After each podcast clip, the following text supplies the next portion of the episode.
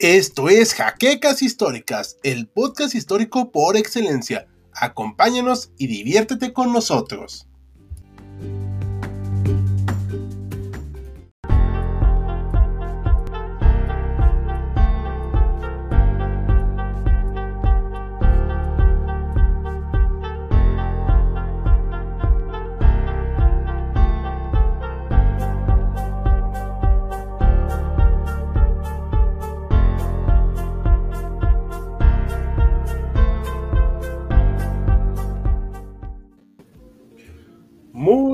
Noches a todos los historiadores en esta pues, tranquila, tranquila noche de la Ciudad de México, pero tenemos hoy a un invitado muy especial de aquí del continente americano, pero desde Perú, nuestro compañero Axel de Historia en Celuloide, que se encuentra aquí debajo mío, pero así que salúdanos Axel, por favor.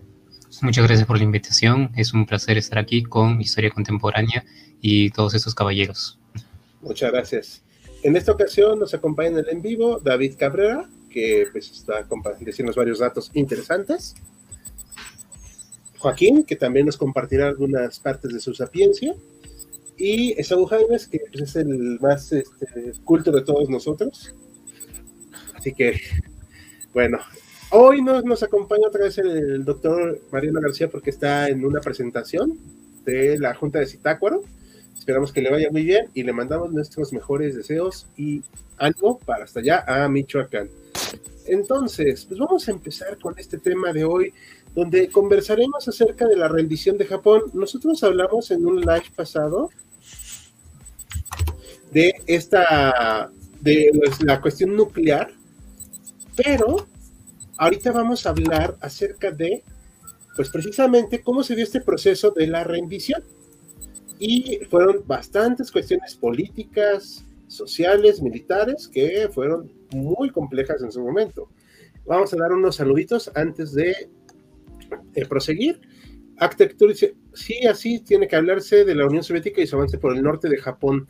Más bien, pues por la parte de Manchuria, Vamos a comentar eso. estamos con una presentación de ambas páginas. Vamos a ver otros. James McLeod dice, uy, ah, pues muchas gracias. Ricardo sí, como el bicho. Abraham González nos manda buenas noches. Buenas noches, Abraham. Olimpo nos comenta que hola. Y dice, aquí la primera pregunta muy importante. ¿Japón se rindió por las sombras o fue porque la URSS invadió Manchuria? Eso ahorita lo respondemos, ¿no, chicos? ¿Les parece bien? Sí. Sí. Ok, bueno, pues voy a empezar, me voy a tomar el atrevimiento. Y pues vamos a empezar a hablar de que Japón en el momento de la rendición estaba totalmente desahuciado. ¿Qué quiere decir esto? Que su ejército estaba en la ruina. No tenían suficientes municiones. La política estadounidense de rodear a Japón con minas y demás, bueno, pues era una guerra, le impedían evidentemente recibir todos los materiales necesarios para la industria bélica. Su armada, que había sido su orgullo y parte del éxito de su imperialismo y colonialismo, a ver, esto es muy importante decirlo, Japón fue una potencia imperial y colonial en todo sentido. Pues bueno, su, gran armada quedó totalmente fuera de combate, sobre todo a partir ya definitivamente en 1945, cuando pierden las últimas batallas importantes. Una de ellas, si mal no recuerdo, de las últimas es la de Filipinas, donde uno de los puntos más importantes para ellos es, era precisamente ese lugar, ya no pueden seguir aguantando. Y tienen algunos barcos todavía varados en sus bahías. ¿Pero por qué están varados? Porque no tienen petróleo y gasolina. ¿Cómo pueden activar esos barcos? Pues no, o sea, son prácticamente objetivos para tiro al blanco. Ah, se estaba haciendo un plan de resistencia dentro de las islas, las islas principales de Japón, donde se entrenaba a la población para resistir pero esto ya eran, pues, como diríamos vulgarmente, patadas ahogadas, o sea, no había cómo. La decisión de Estados Unidos de no invadir Japón se dio tras muchas consideraciones, entre ellas la batalla de Okinawa, que, bueno, pues ustedes saben, fue bastante, bastante cruda, bastante dura. Y pensaron, si en Okinawa nos dieron esta pelea, ¿qué pasará en las islas principales? era una posición muy pragmática. No estoy diciendo para bien o para mal, simplemente era una cuestión pragmática. Sus aviones estaban muy escasos. Había un proyecto de un avión que puse, de hecho, en un short que publicamos hace tiempo, en el cual era un avión muy similar a un avión supersónico de propulsión a jet, a, chorro, pero era ya un proyecto demasiado difícil de aplicar. No podía tener un peso real en la guerra. Sus, eh, bueno, pues con todo esto, ¿qué significaba? Que sus posesiones que quedaban, Corea y Manchuria, pues estaban obviamente en riesgo no iban a poder mantenerlas mucho tiempo y eso se dio con evidencia en el ataque de la Unión Soviética a Manchuria el 8 de agosto, que va a explicar con mayor detalle Joaquín. Y para este momento, pues era muy necesario ver cómo se podía empezar esta rendición. Y hay que tener algo muy en cuenta, es que los japoneses, no estoy diciendo que no perdieran ninguna guerra, sino que para ellos, al menos en la historia más reciente, el concepto de derrota no era algo que fuera parte de su cultura ni de su léxico. No era algo que aceptaran con facilidad. Y eso explica también, en parte, su resistencia casi fanática y tenaz. No sé si quieren agregarme algo, chicos, o algo que me haya olvidado. No, todo, está, bien. sí, está bien.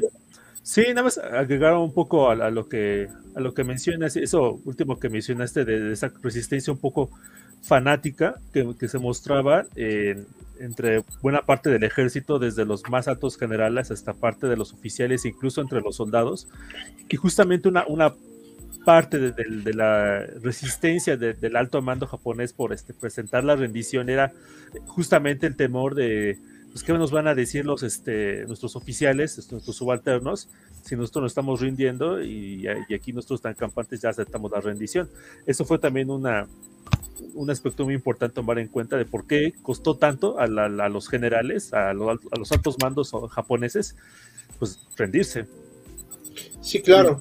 Y, creo que también podría agregar en esa parte, eh, tener en cuenta que ellos tienen esta parte del código Bushido, que viene pues desde, su época este, con los samuráis y todo, eh, que es este código de, de, la no rendición y que la rendición es, una, es mucho, un destino mucho peor que la muerte.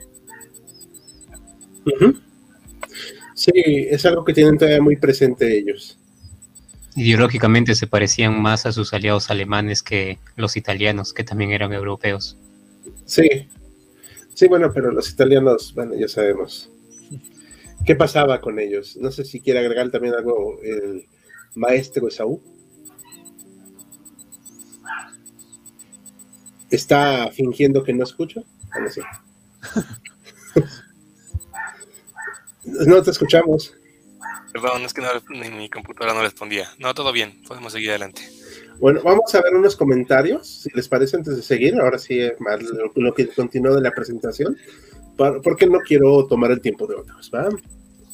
Dicen, diría que fue la sumatoria de diversos factores para 1945, recursos bélicos, industriales, materiales, personas activas para combatir, tanto dentro como fuera de las islas. Sí, claro, o sea, no solamente es una causa. Mm. Ya sabemos que esto es multicausal. Le saludamos a nuestro patrocinador, Sergio Lugo. Muchas, muchas gracias. Esperamos contar con él para las siguientes ocasiones, porque no lo hemos visto en un par de en vivo, si mal no recuerdo. Pero López, bueno, todos sabemos qué pasaría con la familia imperial de invadir los soviéticos. Sí. Sí. Pregúntale al emperador de China. A Puyi. Que terminó ah. barriendo, ¿no? El Palacio Imperial chino. De jardinero. Ah, eso, de jardinero, perdón. Sin mencionar que Abraham dice que los aliados prácticamente tenían rodeado a Japón.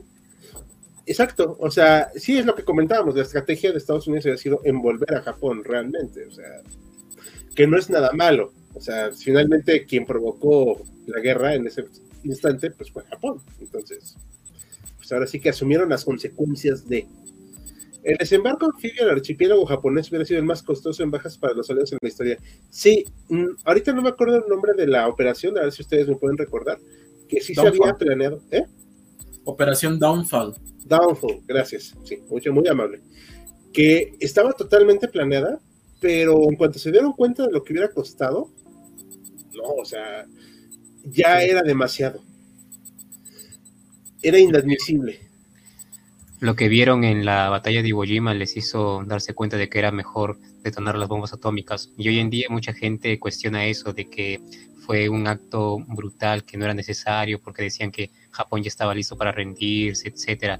Pero la verdad es que la detonación de esas bombas posiblemente, o mejor dicho, seguramente salvó decenas de miles de vidas. Sí, por más paradójico que ahorita vamos a debatir más profundamente eso. Ah, es Iwo Jima, ¿verdad? No Okinawa. ¿O, cuál fue la más costosa? No, es que primero fue la de Iwo Jima. Eh, sí, fue Iwo Jima en febrero. Okinawa. Ok, gracias. Alejandro Cortés nos manda muchos saludos. Muchas buenas noches. Un saludo. Los japoneses prefirieron, prefirieron rendirse ante los estadounidenses que los soviéticos. Eso es cierto. Muchas gracias, Mike Ruiz. ¿Había partidos socialistas en Japón? Sí. Este, y de hecho hicimos un short del asesinato del líder japonés socialista. Búsquenlo, está. Ahorita a ver si lo encuentro y lo pongo en los links. Había como tal un partido comunista, de hecho. Sí, eh, era maoísta luego. Alejandro Cadena, buenas noches. Buenas noches, no te habíamos hablado. Se levantó el embargo del petróleo restricciones a Japón después de su rendición. Ahorita vamos a hablar de eso. No se desesperen. ¿Hubo un proceso de americanización después de la rendición? ¿Respuesta rápida? Sí. A la sí, japonesa. ahorita vamos a ver. Americanización a la japonesa. Ajá, eso, es que eso es lo curioso. Jan Jaimes, muchos saludos, es nuestra, una de nuestras Patreon. Buenas tarde, pero llegué. Muchas gracias. ¿Se colocaron cabezas nucleares en Japón? Esta es una excelente pregunta y la vamos a guardar. Sergio Lugo, siempre me, me he preguntado qué ha pasado si Alemania hubiese convencido a los japoneses en poner todos sus recursos para atacar Rusia. Mm, es una excelente pregunta, solo voy a especular, perdón por hacerlo, pero en 1939 tuvieron un choque los japoneses y los soviéticos y los soviéticos ganaron la partida. Y no tenían armamento muy pesado los japoneses, entonces no creo que hubiera cambiado mucho el panorama. Y comentan, una especie de juicios de Nuremberg para los oficiales de Japón, sí, eso lo comentaremos más adelante. ¿Cómo fue que Japón cayó en la dictadura de Hirikitoyo? Ahorita le vamos a hablar. Y jugando con enfoque, hola, buenas noches, buenas noches. Ahora sí, se acabaron nuestros comentarios, dejen más preguntas y vamos a hablar ahora sí del tema que va a empezar, si mal no recuerdo, David, ¿cierto? A ver, pues ahora sí, platícanos, David, ¿qué nos vas a comentar? Pues voy a comenzar eh, con el fin de, una aero... No, no, que allí le toca a la rendición, ¿no? sobre la la declaración de, de Toho. Digo, de Hirohito. Esa, no ah, esa, la, la, tomo yo. Dale. Ok, ahora sí, Joaquín. Sí, bueno, aquí nada más este, podemos ver una. Bueno, aquí lo que vamos a ver es justamente esta imagen en la cual este Hirohito, el emperador Hirohito, presenta justamente la, la rendición. Esto es el 15 de agosto de este, 1945 eh, de hecho, la, rendición se firmó un, día antes, se tuvo que grabar y el edicto se tuvo que también firmar. Eso fue una historia un poco rocambolesca y hasta de película dramática, porque hubo eh, oficiales que no querían aceptar la rendición de Japón, este, justamente ¿por qué? Porque este, pues porque era como impensable, ¿no? De que Japón este, se, rindiera. Y de hecho, vamos, voy a, a, retomar un poquito más adelante el papel tan importante que tuvo este ya el emperador Hirohito para este, que Japón, el gobierno japonés, aceptara la rendición. Ahorita aquí nada más es como una especie de adelanto, por así decirlo. Aquí eh, vemos la imagen en la cual el emperador está dando su declaración el 15 de agosto y ya posteriormente este, todavía va a haber algunos combates, sobre todo en la zona de Manchuria, cuando están peleando contra los soviéticos. Finalmente la rendición se va a firmar en el USS Missouri este, ya el 2 de septiembre. Eso creo que lo va a, hablar David este, un poquito más este, eh, a fondo, ¿no? Sí, adelante. David. Sí, sí, sí, esa parte este, la voy a tocar eh, la siguiente en, en mi parte. La siguiente imagen de cuál es? Voy. Sigue con el. Sí, este, este, esta imagen justamente nos muestra una, representación del, del, edicto este, real que, que firmó justamente Hirohito, eh, bueno, el emperador Hirohito y los, este, los miembros del Consejo Supremo de Guerra, eh, les llamaban también los seis grandes, eran los máximos encargados de dirigir este, la, eh, la campaña este, eh, militar, el gobierno japonés durante toda la Segunda Guerra Mundial, incluso desde antes, desde que los militares se apoderan prácticamente del gobierno japonés y de que inician esta guerra con China a principios de los años 30. Aquí, bueno, aquí ya vamos a hablar justamente de la figura de MacArthur. Podemos este, ver la próxima imagen. ¿Sí se ve? Sí, sí, sí, sí se ve. Aquí ya es la, firma justamente de, la, rendición de Missouri. Este, en el Missouri, ¿no? Ajá, exactamente, en Missouri, que de hecho, este, eh, un dato este, curioso es de que este, el, presidente Truman al parecer fue de los que este, presionó para que se firmaran en, esa nave espacial, en esa nave espacial, en esa eh, nave de la, de la Marina este, norteamericana, porque él era de Missouri, entonces este, es como una especie de, pues de, guiño guiño este, a, la, a, la, importancia que tuvo este, la imagen, este, bueno, la, la figura de, de, Truman, pues recordemos que Roosevelt había fallecido hace apenas unos meses atrás, en, en abril, a mediados de abril, si memoria no me falla.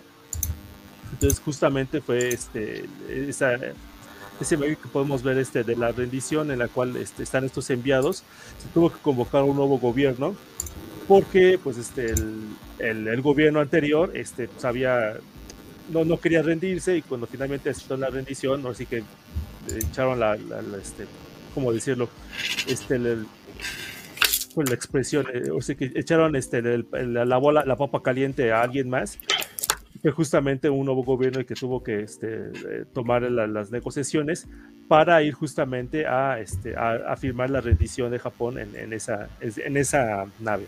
Oye, algo que me parece muy interesante es esta idea de dejar a otro que firme la rendición, sin decir que la historia se repite, pero me parece muy similar a lo que hicieron los alemanes militares en la Primera Guerra Mundial, dejando que el gobierno civil que quedó de la República firmara esa rendición.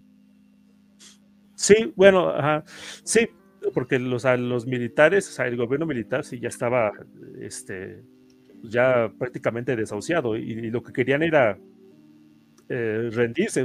Aceptaban ellos de que la situación militar era imposible, de que no podían seguir este, luchando. Sin embargo, este, pues no querían dar su brazo a torcer, o sea, no querían ser ellos los que aceptaran justamente los que eh, los, los, que aceptaran justamente la, la rendición. Eh, de hecho, ahorita, este, un poco a modo de, de, avance. Ahorita van a hablar de, de, MacArthur y después voy a, regresar otra vez este, a la figura de Hirohito. Pero nada más como un, un breve comentario. Eh, existió la, la, duda sobre si quien debía de firmar la rendición era el propio Hirohito, el propio emperador. Y los japoneses dijeron, no, o sea, no, no, no puede ser este, el, emperador, ya, ya, ya lo molestamos demasiadas veces. Tengan en cuenta que la, la del emperador de Japón eh, es, es y era en ese sentido un poco como la reina de Inglaterra o sea, está ahí, pero las decisiones de gobierno la toman este, eh, pues, el, gobierno, o sea, en el caso de Inglaterra, pues un poco eh, democráticamente electo, o más o menos. En el caso de Japón, en ese momento, pues era totalmente una dictadura sin, sin, sin adjetivos. Eh, pero justamente, o sea, la cuestión es de que la emperadora debía estar lo más, este, o la idea era de que debía estar lo, más apartado posible de, las decisiones este, políticas importantes. Ahorita cuando vuelvo a retomar un poco la figura que supuso eh, Hirohito para la rendición de, Japón, este, bueno, efectivamente, este, el, sí, la, cuestión es quién debía firmar este, el, papel, o sea, el papel de la rendición, ya obviamente ante los aliados, y por eso se decidió mandar no al propio emperador, sino a, este, a esta delegación del gobierno de Japón. Perfecto, eh, sí, me parece bastante bien. De hecho, hay que recordar también que Hirohito era una figura divina, que también yo creo que por eso fue el problema. O sea, porque pensaban, ¿cómo se va a rebajar a tratar estos temas, no? También. O sea, aparte esta foto es muy icónica, ¿no? Porque representa también que aunque es un ser mm, divino, hay un tipo que es más alto que él y más desgarbado y que los derrotó. Y que va a establecer una suerte de dictadura, por cierto. Un gobierno sumamente dictatorial. No sé si algo que quieras comentar más, este Joaquín, aquí el No, este, no, pues ahorita este, voy a, más adelante voy a justamente a, retomar este, la, figura que tuvo eh, Hirohito, ya un poco en la, rendición de, de, Japón, cuál fue su, su, este, su aportación en ese sentido, y pues a lo mejor ya lo, lo que salen más preguntas del, de los que nos están viendo. Hay varias, de hecho, ¿quieren que las pongamos? Ah, bueno, sí. La verdad, yo creo que la mayor falla que tuvo Hirohito como ah. emperador fue, aparte de no haber hecho lo posible por detener antes o llegar a un acuerdo de paz este, durante la guerra, fue que él tenía una visión de su rol como emperador que era muy pasiva, muy subordinada al, al primer ministro o al gobierno de, de, la dieta. Y es que si bien Hirohito este, técnicamente era un dios vivo y era la cabeza del Estado, él, recordemos que su padre el emperador Taisho, eh, fue emperador por poco tiempo y tenía, este, por así decirlo, problemas mentales, no tenía una salud mental muy, este, alta, por lo que eh, durante su gobierno, o mejor dicho, durante su reinado, fueron más, que nada facciones democráticas las que gobernaron el país durante esos años, durante esa era. Esa era una marcada diferencia con lo que sucedió durante el gobierno de su abuelo, el emperador Meiji, cuyo poder también era limitado, pero la restauración Meiji se dio principalmente porque por la fuerza de la personalidad que tenía su abuelo, el emperador Meiji. De no haber sido este, él quien hubiese ocupado el trono en esa época, es posible que nunca se hubiesen dado las reformas en Japón ni hubiese alcanzado ese estado de modernización y occidentalización a, tal escala. Es por eso que en este, en este lado del mundo, en Occidente, no se sabe tanto, pero a su abuelo se le recuerda en Japón como Meiji el Grande. En cambio, este Hirohito, que creció este, durante el gobierno de su padre, que como ya, dije, tenía este, un rol más solapado, él también creció con, ese, con esa perspectiva de que el emperador solamente tenía que este, intervenir en los momentos decisivos, cuando bien pudo haber hecho algo este, para asegurar una paz este, mm, mm, más antes o este, más beneficiosa para su país no, y no llevar la guerra hasta las últimas consecuencias. Aunque todavía se discute mucho este, cuál fue su rol durante todo el conflicto o hasta qué grado él apoyaba las acciones del ejército. Sí, ese también es un problema. No sé qué opinas, Joaquín. Sí, o sea, o sea definitivamente los principales este, movimientos militares que, que, tomó Japón en esa época, la guerra con China, el ataque a Pearl Harbor, eh, la, guerra en el Pacífico, eh, etcétera, etcétera, etcétera. Eh, fue así que vino justamente del gabinete del gobierno militar este, de Japón. Sin embargo, sí es, es claro, existen testimonios de que por lo menos Hirohito este, sabía lo que estaba pasando y que en algunas ocasiones llegó a dar su consentimiento y incluso en momentos en los que había este, disputas entre el gobierno entre las distintas facciones que no se llegaban a resolver entre ellos, pues daba su, este, su, aprobación un poco este, tácita este, al respecto sobre lo que se debía hacer. obviamente, pues no, podía saber, nadie fue en, en, esa posición, pues todo lo que hizo el ejército japonés a lo largo de Asia y el Pacífico, todas las, las cuestiones eh, moralmente cuestionables, ser un poco suaves con, eh, con la expresión, que hizo el ejército japonés en, en, esa, en esa zona. Entonces, o sea, la cuestión es que obviamente no sabía todo eso eh, Hirohito, aunque sí supo, o sea, este, y sí en algunos momentos sí llegó a dar su, su, visto bueno, por lo menos, algunos de los movimientos más generales. Caso más este, sonado por la guerra con Manchuria y la guerra este, en China. Eh, lo que se sabe es de que Hirohito sí por lo menos dio su, su visto bueno a, esos dos, dos este, momentos en particular. Claro, sí, hasta se entrevistaba con Puyi cuando era emperador títere de Manchukuo. Sí. Hay fotografías incluso de ello. Sí, pero bueno, es que era muy complicado. Además, el momento decisivo que tomó pues fue al final de la guerra. sí. Vamos a hacer algunas preguntillas. Eh, ah, bueno, y saludos. Diogo, que casi se lo pierde, dice, pero su quinto directo saludo, seguido. Un saludo, un saludo, mi estimado Diogo. ¿Hubo una legión de Japón en conflicto con Corea? Eh, creo que sí. Eh, bueno, vamos a hablar luego de eso ahorita. ¿Japón recibió algo parecido al plan Marshall o económica por parte de los aliados para levantar su economía? Sí. brevemente sí. Pero es más complicado, obviamente. Ah, aquí dice, ¿qué pasó con... Eh, voy a tratar de leerlo lo mejor posible. Mamoru Shigemitsu, después de firmar la rendición de Missouri. ¿Alguien sabe? Mm, no sé, ahorita, de hecho se me escapa ese, ese nombre. Ahorita checamos. He leído que el lanzamiento de las bombas fue por más, más por tiempo, ya que Estados Unidos poseía superioridad, superioridad naval y aérea, perdón. Y la URSS estaba preparándose para invadir Japón. Eh, era geopolítica. O sea, no era tan fácil. Eh, eh, ahorita seguimos comentando, se veían muy desfasados los japoneses con sus sombreros de copa. Era una presentación. Esas son unas costumbres victorianas que adoptaron durante la restauración Meiji. Ir con frac, con ese chaleco, ese smoking. Hasta ahorita lo siguen usando. De hecho, hace poco, este, cuando salió, cuando hubo el atentado contra Shinzo Abe, salieron unos videos de él cuando él saludaba a las fuerzas de autodefensa seguía llevando ese smoking y sombrero de copa y se lo sacaba para saludar a las fuerzas. Oh, no sabía, la verdad. No sabía que era una costumbre de ellos. Muchas gracias. ¿A qué, qué ocurrió a las personas sobrevivientes? A eso vamos ahorita. No se preocupen. Otro caso en Japón, dice Daniel Ulloa, de ceder poder cuando hay una religión de por medio fue cuando finalizó el periodo Edo e inició el Meiji. Ah, con el Comodoro Perry, supongo que tiene bastantes eh, estatuas, de hecho, el Comodoro. En Japón también. Sí, en Japón, precisamente. Eso de que otro firme la rendición lo hicieron también los franceses con Le Pen. Ah, o sea, ok, también es cierto. Dice Luis, que yo sepa, un levantamiento, fue el japonés que se quedó en una isla combatiendo después de la guerra, aunque ya se habían rendido por los soviéticos y cuando una fracción de levantarse, sí, hubo un, par de japoneses que se quedaron. Sí, hay, también. La gente cree que fue el japonés el que pasó más tiempo luchando, pero en realidad fue un taiwanés, que era este nativo taiwanés, pero reclutado en el ejército japonés, y él estuvo incluso más años combatiendo. Oh, no sabía.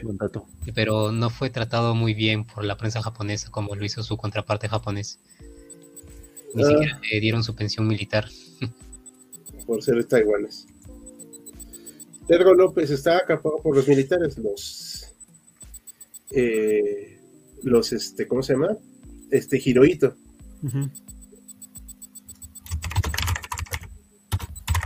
¿Más comentarios? Perdón, espérame, es que estoy respondiéndote también a ti, en privado. Perdón. Sí, sí, es que lamentablemente no pueden hacerlo más personas. Una disculpa, espectadores. Ah, más allá de lo terrible que fue el uso del armamento nuclear y pérdidas de vidas, dio pie a la disociación nuclear que por el momento ha evitado que exista una guerra mundial más. Es muy paradójico, ¿no? Sí, de hecho, eh, hay este autores, el, último que, que, leí al respecto fue Max Hastings, si me equivoco, hay que me perdone este señor Hastings, que justamente él, menciona de que este, que, bueno, las bombas atómicas eran un, instrumento de guerra que no se había utilizado con anterioridad, que realmente el mundo no sabía exactamente, o sea, sabían que eran bombas de una, eh, de un eh, daño eh, este, como no se había visto antes, pero por ejemplo, cuestiones como la radiación, eso no se conocía este, anteriormente. entonces, las cuestiones justamente de la explosión de una bomba atómica en una ciudad, pues hizo justamente a los, este, al mundo este, consciente de, lo peligroso, de lo devastador que podría ser una bomba atómica en, una ciudad o en una población. De hecho, este, años después, en la guerra de Corea, de hecho, el propio Douglas MacArthur tonteó un poco con esa idea de lanzar bombas atómicas este, contra los, chinos que estaban este, peleando en Corea del Norte. Entonces, justamente, o sea, Truma, que seguía siendo presidente en ese momento, le dijo, ¿sabes qué? Pues, este, estás, loco, ¿no? O sea, no, vamos a seguir justamente con, esa, idea este de, seguir lanzando bombas atómicas así como sea. Si no hubieran lanzado las bombas atómicas en Hiroshima y Nagasaki, hubieran, este, se les hubiera ocurrido lanzar las bombas atómicas en la guerra de Corea, tal vez. Tal vez. Pues no creo, bueno, ahí sí yo no creo porque los soviéticos ya desde un par de años antes, ya en el 49, ya habían desarrollado su propia bomba. Y yo creo que más bien fue esa parte que les hizo, les hizo mella. Entonces ya solo servían como arma disuasoria. Sí, es lo, lo, peculiar, ¿no? Este, que un arma destructiva tenga que ser disuasoria. Este, aquí hay un par de comentarios más que quiero poner. Eh, ¿Surgió alguna, al capitalista un saludo, surgió alguna especie de guerrilla contra la ocupación? Que yo sepa, no. No, pero por ejemplo en Manchuria, que recién los soviéticos habían invadido esa zona, eh, seguían este, luchando. Y, pasó hasta septiembre que se, que se rindieron los últimos este, eh, las últimas tropas japonesas. O sea, ya se había, ya el emperador ya había este, emitido su edicto, ya había aceptado la rendición en público. Eh, sin embargo, había algunas este, tropas que seguían este, resistiéndose durante algunos que otros días. Lo que también hubo mucho fue actos suicidas, este, bueno, actos de terminación con su vida, este. Perdón, señor YouTube, no dije esa palabra. Esto nunca pasó. esa palabra nunca la dije. Este... Kamikaze. Exactamente, kamikaze. ¿Sí? puedo decir esa palabra, señor? Sí, sí, sí. Ah, sí. sí. hubo mucho, hubo mucho eso este, a, finales este, del, de la guerra. Oh. yo, yo podría agregar que justamente tan, tanto que no hubo una eh, guerra de guerrillas, que fue todo lo contrario, hubo planes para recibirlos y atenuar eh, las afectaciones que pudiera tener la población. Eh, hubo un plan eh, en los meses, este, en las semanas anteriores a la, a la, ocupación, ya en septiembre, que tuvieron un par de semanas de planeación, para hacer este, casas de visitas para mujeres, de, bueno, de, con mujeres, este, para recibir a los soldados americanos y evitar que ellos eh, abusaran eh, de sus mujeres. Hubo tanto esa parte de, evitar en la, mayor, eh, la medida posible las agresiones estadounidenses que hasta se crearon planes de contingencia para evitar este, todo este tipo de, crímenes. Donde sí se registró eso fue justamente en Manchuria, con los, este, los ejércitos soviéticos, que, que, muchos de ellos habían este, combatido en Alemania donde eran pues, tristemente famosos por las agresiones a las mujeres y lo repitieron en, Manchuria. De hecho, eh, estudios recientes eh, confirman que también en, Japón, en las islas, con los estadounidenses, hay hasta reportes de hasta 19 mil este, de este tipo de agresiones. Agresiones por parte de Joe. ¿De quién, perdón? de los GIs, de así como, como les llaman a los soldados estadounidenses. Ah, es que yo me quedé con la imagen de los juguetes de acción. De los juguetes. sí, es que son de mi época, una disculpa. También de Saúl, pero él se hace como el que no. Oye, Saúl, ¿algo que quieras comentar al respecto? Eh, no, de momento vamos bien, vamos bien. Esta sí va como más para Saúl, para que no digan que no. Es cierto que MacArthur es con A, ¿eh? Por cierto, primero, MacArthur. ¿Violó la regla de no tocar a Hirohito al saludarlo? No tengo el, dato bien si, en algún momento lo, hizo, pero lo que sí eh, podemos decir es que MacArthur, después de que se estableció el gobierno como tal, sí le encargó a, todos los, que estaban con él, a todos los funcionarios y, militares que estaban con él, que se mantuvieran siempre con una línea de respeto, que mantuvieran las líneas de respeto hacia el emperador y hacia los miembros del gobierno japonés. No sé si por ahí alguien más de ustedes tenga el dato de si, si eso ocurrió realmente, tal vez en las primeras veces que, que, MacArthur llegó a Japón, pero después sí sé que MacArthur se encargó de, dejar claro que había que respetar eh, al emperador y mantener como las, líneas de, referencia que había hacia, él. A ver si ahorita tenemos ese dato, a ver si lo podemos encontrar. Recuerden chicos, somos historiadores, no enciclopedias, entonces esto va a ser más complicado. Este, bueno, ¿Los juicios de Tokio fueron menos estrictos o fuertes, que los de Nuremberg? Mm, yo no diría eso. Yo diría que sí, fueron menos estrictos porque muchos estuvieron salvando la, vida ahí. Más, bien hubo muchos que no pasaron por la. Por la bueno, no fue como, como fue la, la sentencia, pero sí hubo muchos que sí, ni siquiera pasaron por el juicio. Fue por para, la...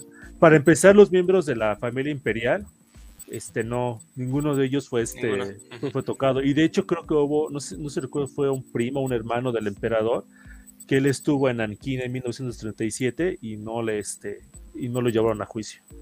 De hecho, eh, sí, sí tengo ahorita el dato, justamente tengo eh, libro el que fue el último primer ministro. Eh, eh, que ellos, de los 24 acusados, fueron 15 condenas a, perpetua, 7 sentencias capitales, y fueron dos, déjenme darles rápido, 2 a 7, entre 7 y 20 años de prisión. Mm. Pero no fueron conmutadas también. Muchas de esas penas de cadena perpetua terminaron siendo conmutadas reduciéndole la sentencia y saliendo libres. Perfecto.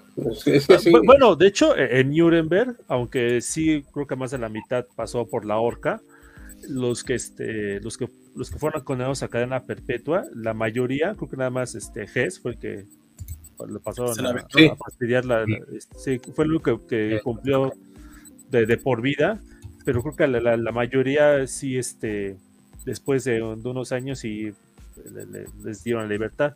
Obviamente, exceptuando a los que, pues, pena de muerte, ellos, pues, obviamente estaba difícil perdonarles la, la sentencia. Bien, porque en los juicios de Tokio los únicos que estaban juzgando eran los americanos, mientras que en los de Nuremberg estaban todos los aliados, incluyendo la Unión no, También estaban los chinos en Tokio. Ah, eso sí. Estaban los indios, australianos, eh, neozelandeses. Pero la, supremacía ahí claramente la tenían este, los americanos. En cambio, pero, se había chinos. Nuremberg tenían que este, dar su brazo a torcer a los soviéticos también. Que eso es, eso es muy cierto porque, por ejemplo, los australianos o, la, o, la, legación australiana era la que estaba eh, impulsando más que sí juzgaran a Hirohito. Y lo que menciona la supremacía eh, norteamericana es MacArthur y en mucha manera quienes dicen que, que los lo quiten de los juicios. Pero, por ejemplo, los australianos eran de los que más impulsaban que los que sí lo juzgaran. Un poco el que pasaron a castigar en lugar de Hirohito fue a su consejero imperial. Que fue como vamos a ver. ¿Cómo se llama? Creo que aquí lo tenemos, ¿no? sí, hay que a ver un poquito más atrás. A ver. Eh, no, ese no. Ese de ahí a la derecha. El de la derecha. El más occidental, ¿no? Sí, exactamente. El de hecho creo que no era militar. No. Ahorita, esta parte que comentamos es la invasión a Manchuria, que como les hemos señalado, tenemos un video al respecto. Está muy bonito, está muy padre. Y no es por presumir, pero yo lo escribí. Entonces, Este, bueno, no sé si es por presumir. Una disculpa por estarme limpiando el ojo, pero es una cuestión ahorita médica. Ahorita vamos a hablar también de las bombas, precisamente, y pues vamos a hablar de esta figura de Douglas. ¿Les parece bien? Sí, vamos. A ver, ¿qué, qué nos tienes preparado, Saúl? Tú que eres experto en Douglas MacArthur. Pues no sé si experto, pero sí, sí decir que es una figura bien interesante. Eh, con su parte de, controversia hasta la fecha. Es como eh, difícil como mantener una, postura completamente de un lado o, del otro. Eh, vamos como a tratar de, resumirlo. Eh, ¿Quién es Douglas MacArthur? Bueno, por principio de cuentas es el, general en la historia de Estados Unidos más condecorado de todos los generales que ha, que ha tenido el, ejército estadounidense, el más condecorado. Participó en tres guerras, la Primera Guerra Mundial, la Segunda Guerra Mundial y la Guerra de Corea, bueno, como seguiditas. Eh, ya cuando llega la Segunda Guerra Mundial ya es un personaje condecorado, ya es un personaje que tiene todos los vítores dentro del ejército y durante la Segunda Guerra Mundial y, lo, que hace en Japón, pues esta, figura eh, va a crecer. Eh, Douglas MacArthur es nombrado comandante supremo de, las fuerzas aliadas en, el Pacífico, o sea, en términos prácticos el encargado de luchar contra Japón. Y en ese tenor es que, es que MacArthur va a conseguir, o bueno, va a estar al frente de estas eh, fuerzas cuando Japón se rinde. Y lo que va a ocurrir, eh, tú lo mencionabas hace, hace un momento como que es un régimen muy dictatorial el que tiene. Más que dictatorial, ocurre que Douglas MacArthur recibe, eh, tal vez más que por ejemplo Patton en, en Alemania y que, y que, los otros de los países que fueron ocupados, MacArthur va a recibir muchísimo poder para ejercer en Japón. O sea, literalmente eh, sin que llegamos a decir que es una dictadura, literalmente tenía la completa autoridad para hacer lo que, lo que él dispusiera y, quisiera en Japón. Esto lo va a hacer de 1945, que es cuando, digamos, se establece la, ocupación de Japón, a 1952. es un espacio de siete años nada más, pero esto, lo, esto lo, pueden corroborar con muchas fuentes y datos. Es un espacio que, aunque es muy breve en tiempo, lo que consigue hacer MacArthur en este periodo de tiempo es, es muy amplio en cuanto a lo que se consigue en reformas y a la transformación, eh, a la transformación de Japón. Eh, exagerando los, los, términos, pero así, se, así, se, así lo manejó MacArthur, así mismo lo manejó él. Él defendió que pasó, que ayudó a llevar, a llevar a Japón de un feudalismo a un régimen democrático constitucional. Insisto, guardando, los términos y con sus asegúnes, pero eso es lo que, lo que MacArthur, digamos, termina consiguiendo en este periodo eh, de siete años. Oye, una brevísima interrupción, pero ya había una constitución, constitución perdón, japonesa, ¿verdad? Sí, es correcto. Pero de hecho, por ejemplo, la constitución que está, eh, que ahorita rige a Japón, es de hecho eh, impuesta siempre las, las, comillas en las palabras, por, eh, por MacArthur. Es el de marzo del 45, o mayo, perdón, mayo del 45, y es la constitución que rige actualmente eh, a Japón. Es como, como, importante, ¿no? Eh, MacArthur hace un plan para la estructura de Japón que lo divide como en tres partes. La primera parte, obviamente, va a ser la, la recuperación, la, restauración como de, de, Japón, porque queda completamente destruido desde la, tras, la, tras la guerra. La segunda va a ser como la, eh, el, cambio eh, ideológico y el cambio político, o sea, la transición política, para finalmente el, llegaría a la tercera etapa que sería la recuperación económica. Sería así, desmilitarización o recuperación, reforma política y renacimiento económico. Curiosamente, el hecho de que Japón haya quedado tan devastado, si podemos usar la palabra después de la guerra, a MacArthur le sirve porque de hecho prácticamente, por así decirlo, empiezan de cero una reconstrucción de, las empresas y de la industria japonesa, pero ya a modo eh, estadounidense o a modo occidentalizado, si queremos eh, verlo así. Eh, hay, dos cosas particulares de, MacArthur, pues es, este personaje que, es como difícil de, ser tan crítico con él porque está como, los dos lados de, la balanza siempre. cuando llega al, gobierno de Japón, él recibe instrucciones del, del Estado Mayor de Estados Unidos de, eh, ser un plan punitivo para Japón, o sea, castigar a Japón por, eh, pues, por, por, sus acciones en la guerra. Y MacArthur, lo, lo que tenemos en, cierto es que, es que se opone a este plan y más bien él siempre tiene esta idea como de no voy a ser el conquistador de Japón, sino el protector de Japón.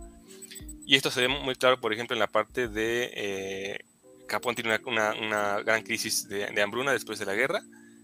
Parte de, de, de, esta parte punitiva de, que le ofrecía el Estado Mayor era como, sin, era como tener, sacar un poco ventaja de esto, y lo que hace MacArthur es pasarse del lado contrario y exigir a Estados Unidos que lleguen más raciones de comida y exigir a sus propios soldados que eh, racionen su comida para que, literalmente, para que alcance para todos. En este misma, misma, mismo sentido, por ejemplo, Edwin eh, Ray, Shanner, que es el embajador de Estados Unidos en Japón, ya tiempo después, en los años 60, es decir, cuando MacArthur ya se ha retirado de Japón, cuando MacArthur ya, ya no está, ya Japón ya tiene como una, una, forma de gobierno establecida, él va a decir que, eh, que MacArthur es el personaje o el, el, hombre que más hizo por Japón que ningún otro en la historia. Evidentemente es un embajador de Estados Unidos, tiene que hablar bien de su, de su general, pero bueno, a ese nivel lo tienen, ¿no? Más aún, él dice que, en, MacArthur encarna todas las virtudes que los japoneses admiran y por eso es un líder para los japoneses, ¿no? Está, está, esta visión también, por ejemplo, estos relatos de que cuando eh, MacArthur se retira eh, de Japón, recibe cualquier cantidad de cartas y de, y de despedidas de, de, los japoneses que están agradecidos con, con él, etcétera. Pero también está este otro extremo. Por ejemplo, sabemos que eh, MacArthur en realidad convivió muy poco con el, con el japonés de a pie, por así decirlo, con la población japonesa. Él como que sí ideó todo para, para orquestar este, esta transformación, pero realmente nunca estuvo con esta cercanía con el pueblo japonés como para que al final hubiera esta, esta respuesta de parte eh, del pueblo japonés. ¿no? Eh, para puntualizar un poco con la, con la constitución que tú me comentabas hace poco, es bien importante porque la constitución, incluso había una pregunta ahí que vi en los comentarios que, que no, que no vimos, pero preguntaban si, por ejemplo, Japón tenía libertad de, religión. La respuesta es que no la tenía y se la da esta constitución, ¿no? O sea, MacArthur la impone como parte de la constitución. Eh, cambia el sistema de gobierno para un, eh, un gabinete que se deja de ser gabinete y se transforma en una, en una dieta, un tipo de, de, de parlamento. El pueblo japonés tiene derecho a, elegir a sus gobernantes. Y, cierro con, con, dos partes nada más. Hay un, como un artículo, el artículo 9 de la Constitución japonesa, que lo impone MacArthur y que a la fecha sigue vigente, en el que el pueblo japonés, eh, digamos que renuncia al derecho soberano a usar la guerra como, como herramienta para resolver conflictos internacionales o, o tener ejército como un medio para resolver conflictos internacionales. E incluso, esto ya no está en, la Constitución, pero cuando lo, lo, hicieron por primera vez, decía que cualquier injerencia internacional de Japón tenía que estar autorizada por Estados Unidos. Sí. Este es un artículo que está hasta la fecha y, por ejemplo, recientemente Shinzo Abe, que creo que fue el último, Shinzo Abe, intentó quitar este artículo, pero el Congreso eh, rechazó este, este intento. la dieta. Ajá, han querido como quitarlo. Ajá, perdón, la dieta han querido como quitarlo, pero eh, la dieta japonesa se resiste y lo mantiene todavía. todavía. Sí, de hecho, ahorita me tomé la libertad de poner un artículo que tenemos de las efemérides de HC que habla de la promulgación de la Constitución del 3 de mayo de 1947, que es parte del proceso de rendición. O sea, y de hecho, un dato curioso es dificilísimo modificar la Carta Magna de Japón. Sí. Por no decir que prácticamente imposible. Prácticamente imposible, exactamente.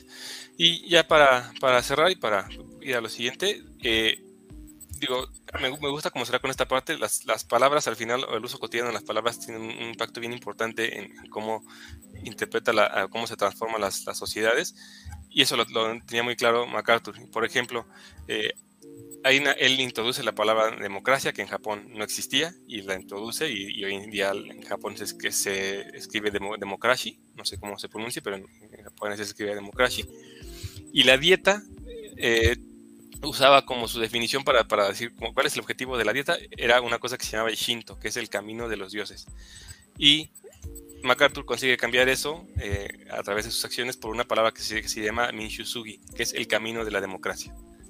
O sea, incluso en, en, en, las palabras que son como de uso cotidiano, se ve toda esta transformación que quería MacArthur.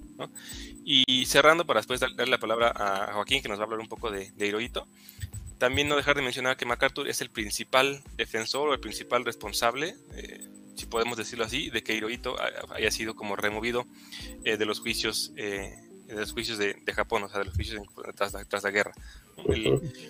Y él, él, va a ser el encargado, o sea, eso sí lo tenemos como con mucha certeza, va a ser el encargado de hacer este cambio del discurso y, ponerle a este, al emperador Hirohito aunque ya tiempo después sabemos que sí que estaba involucrado y que sí que sabía los, crímenes de guerra y, y, lo que estaba haciendo en Japón, el imperialismo japonés, eh, MacArthur va a conseguir cambiar este discurso a decir, en realidad Hirohito es esta persona ingenua que, fue, doblegado y que fue dominado por sus eh, ministros de Estado y militares, que fueron realmente los que hicieron las cosas. Este cambio en el discurso le va a servir a MacArthur y le va a funcionar.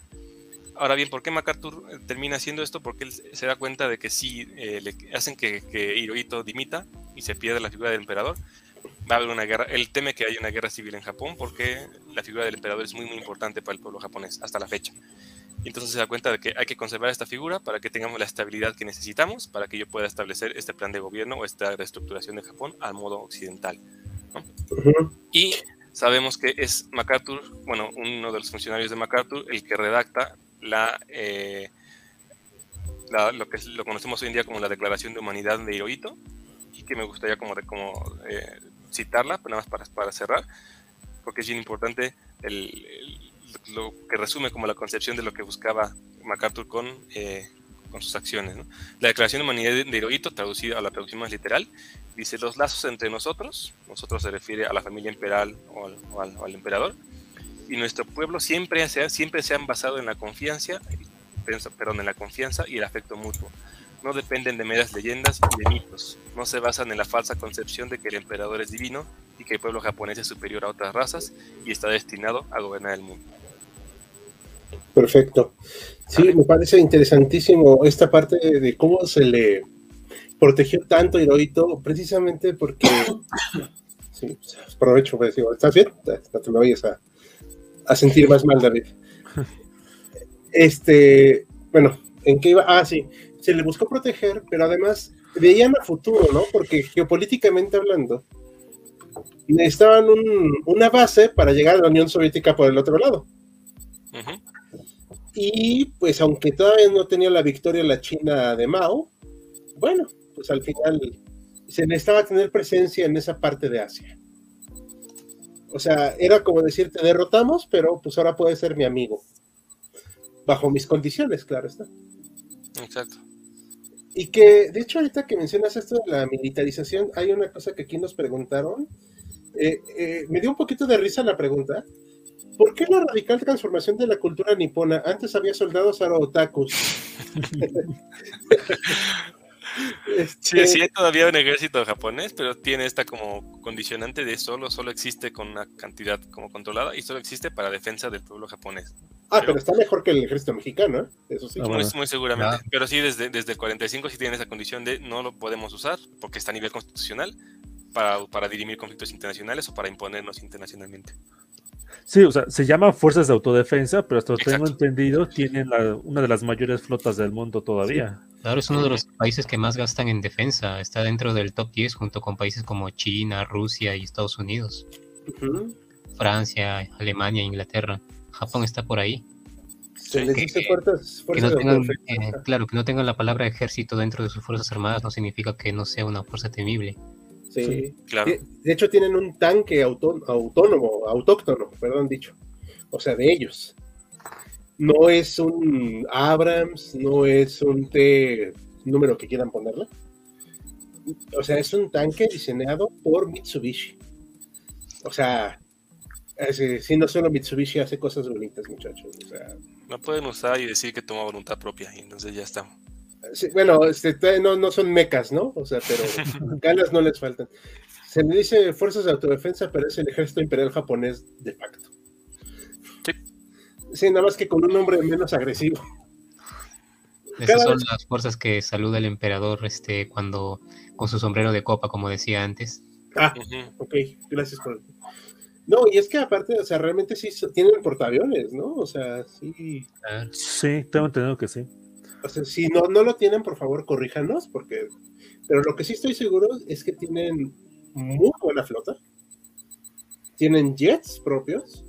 Y realmente ya la presencia de Estados Unidos militarmente ha sido incómoda en Japón a últimas fechas, por cierto. Porque han tenido roces muy fuertes con la población. Al grado de muertes. O sea, no, no es algo tan ligera. Y aquí no estamos para defender a ningún país ni ninguna potencia, y pues sí como que ya la presencia militar ahora sí como de semicolonia, y ahí como que está un poquito de más, la verdad. Eh, hay una pregunta interesantísima aquí. ¿Qué les pasó a los soldados japoneses derrotados? A ver, ¿saben ustedes esto? Hasta donde sé, la mayor parte se integró a la vida civil como si no hubiera pasado nada. Pero o sí lo hicieron, pero creo que sí está como la como la referencia de que aunque se integraron, eran, eran vistos de alguna manera como un tipo de parias, porque eh, por el tipo de, mentalidad, porque o sea, el, honor japonés era morir en batalla y no, y no, venir derrotado y rendido, ¿no? Que es lo que al principio decía también Hal al principio del video, la, la, sola idea de pensar en fuimos derrotados no estaba como ni siquiera en el léxico de ellos. Sí, claro, o sea, tenemos, o sea, mucho esa, sobre todo los registros, este, como les comento, a finales de la guerra, de muchos ataques lanzados a la desesperada con nulas este, perspectivas de sobrevivir a, finales de la guerra. Pero este, la mayor parte del ejército japonés terminó este, rindiéndose. Sí. Y al contrario, tengo, entendido. este... Ah, no, continúa. es que tengo entendido que los que sí como que tienen un poco más de esa condición, un poco de parias, fueron los sobrevivientes de los bombardeos este, de Hiroshima y Nagasaki. ¿Qué ahorita vamos a hablar de eso. Sí, al contrario de lo que la gente cree, si bien este, el soldado raso promedio sí pudo haber vivido con algo de vergüenza por la sociedad, eh, la verdad es que muchos de los oficiales de mediano rango fueron instrumentales para la reconstrucción de sus fuerzas armadas, de las fuerzas de autodefensa que se dieron durante la ocupación americana. Y si mal no recuerdo, unos de esos soldados estuvieron en Indonesia para controlar las insurrecciones en la independencia de Indonesia. ¿Ese dato no lo conocía? Eh, creo que sí. Ahorita espero no equivocarme, pero es de más, es que aparte Japón anduvo en. Sí, de hecho. Cierto, pero eso también, para retomar lo que decíamos hace rato, o sea, MacArthur gobernó, o sea, occidentalizó, pero gobernó a través de las instituciones japonesas, o sea, no las, no las, no las quitó ni las eh, desestimó, o sea, las transformó pero bueno, a través de las instituciones. Entonces, esto que mencionaba, eh, que mencionaba hace rato de estos eh, oficiales que regresaron y, fueron como útiles para, para la reconstrucción, es parte de esto mismo que decía de MacArthur, de que supo utilizarlos a su favor, ¿no? Es que MacArthur entendía que un territorio ocupado no se puede gobernar democráticamente, sino más bien como un déspota ilustrado. Ese es el error, el error que ha cometido Estados Unidos en Irak y Afganistán, porque ha querido convertirla desde el principio en democracias liberales de estilo occidental. Sí, muy bien dicho. Y no. Eh, a ver, vamos a responder. Eh, dice aquí Sergio Lugo, también tiene un desarrollo muy importante en el industria militar, ¿sí es cierto? Eh, a ver, esta me parece importante. Esto no conocemos todos los detalles, pero parece importante. Los soldados japoneses no tuvieron una vida normal al terminar la guerra. Unos volvieron sicarios y los que no se alejaron de los pueblos o pasaban sus tiempos en bares y prostíbulos. Ok, eso no lo sabía, la verdad. Eso sí, Japón tiene una gran industria militar, ya que en el armamento estadounidense, ya que eran aliados. Sí, sí, exacto. O sea, como les comentábamos, hubo esto, pero. En la Primera Guerra Mundial pelearon del lado de Inglaterra, Francia, Estados Unidos. De hecho, copiaron. contra Alemania. Exacto, contra Alemania. Xintao y, todo eso. De hecho, hasta la guerra civil rusa peleaban junto a los, aliados norteamericanos.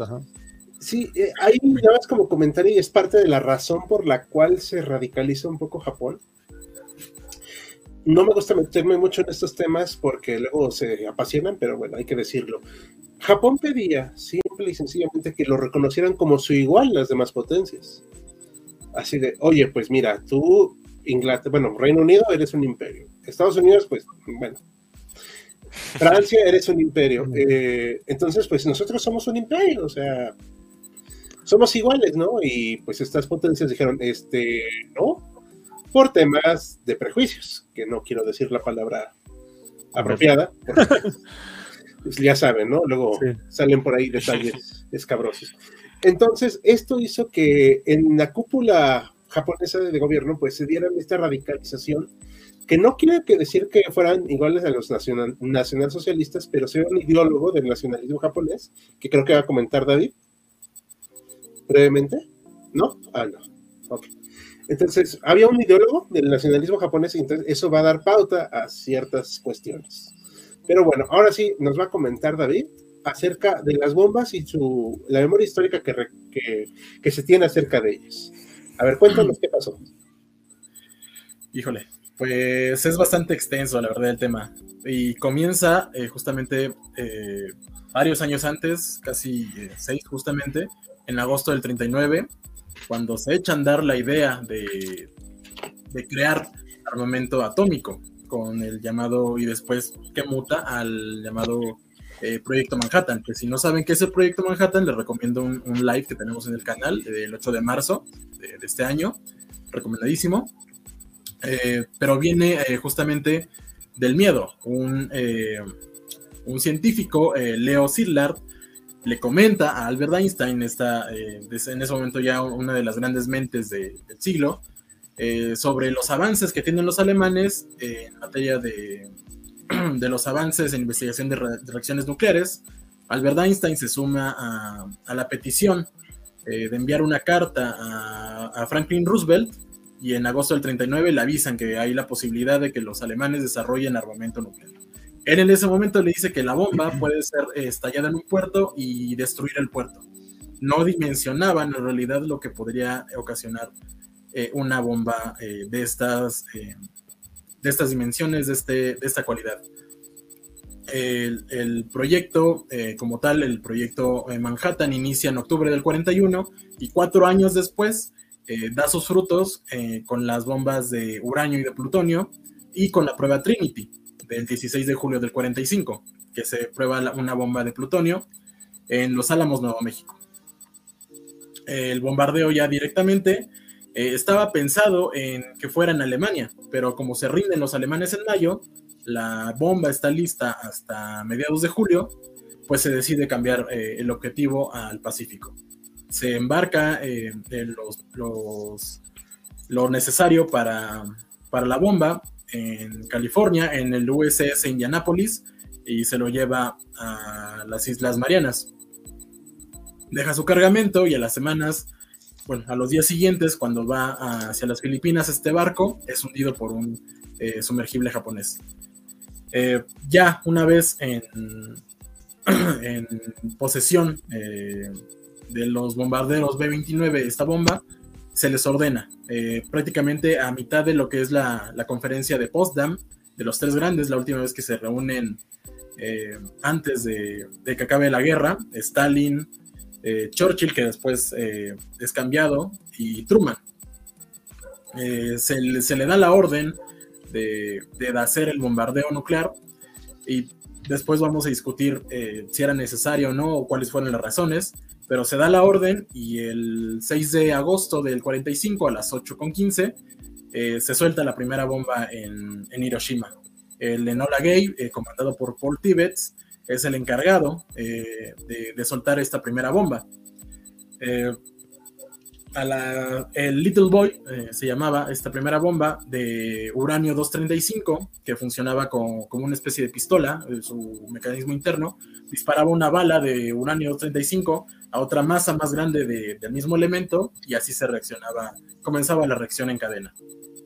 El, la potencia se mide en, toneladas de TNT. Eh, esta bomba tuvo una potencia, se calcula, de 15 toneladas de TNT, 15 eh, kilotones. El calor que desprende en su núcleo eh, se estima que fue de unos 4.000 grados, otros le dicen que fue de más, casi la temperatura de la superficie del Sol. destruye prácticamente todo lo que encuentra a su paso en un radio de 5 kilómetros la, en, las, en esta ciudad se elige porque no había sido bombardeada con intensidad anteriormente. Es como una especie de, prueba de campo eh, para saber cuáles van a ser los efectos en una ciudad que está casi intacta. Las casas de madera, los edificios vuelan por los aires. Eh, algunas de las personas que están en el epicentro eh, ni siquiera quedan sus cadáveres, quedan sus siluetas en el piso. Se evaporan y no queda nada de ellos, no hay, no hay cómo poder identificarlos. Eh, los incendios que siguen a esta detonación duran prácticamente tres días.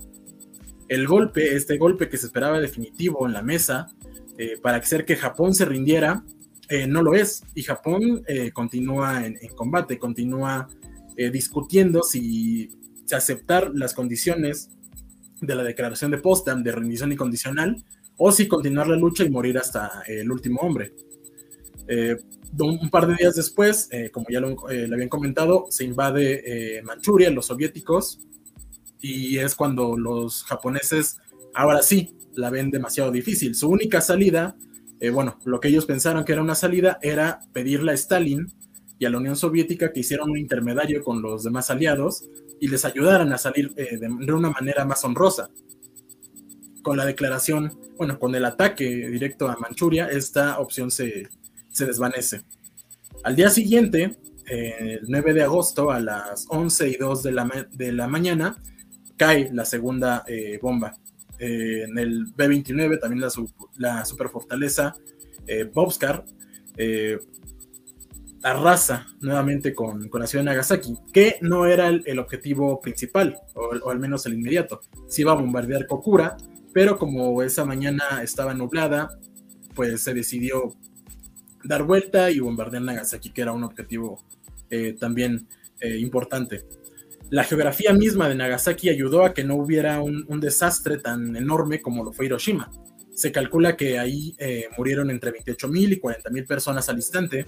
En Hiroshima se calculan entre, entre 50.000 y 100.000. las cifras pues varían entre historiadores, se cree que en, la suma final de ambas ciudades se perdieron cerca de 110 mil o 210 mil vidas.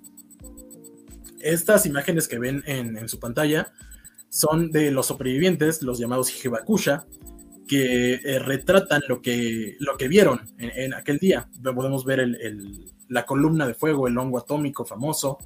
Eh, también vemos eh, los cadáveres en, el piso, las personas quemadas tanto por la radiación como por el, fuego como tal y los incendios que se desatan en ambas ciudades. Eh, ¿Ya le puedes dar al siguiente? Eh, también aquellos que lo vieron desde fuera y que acudieron a, ayudar o a rescatar a algunos de sus familiares. justamente estas personas, los supervivientes, eh, tienen una, palabra especial en Japón para denominarles, eh, se les llama hibakusha. Estos son, eh, prácticamente la traducción se da como persona afectada por la bomba atómica o por la radiación este, nuclear.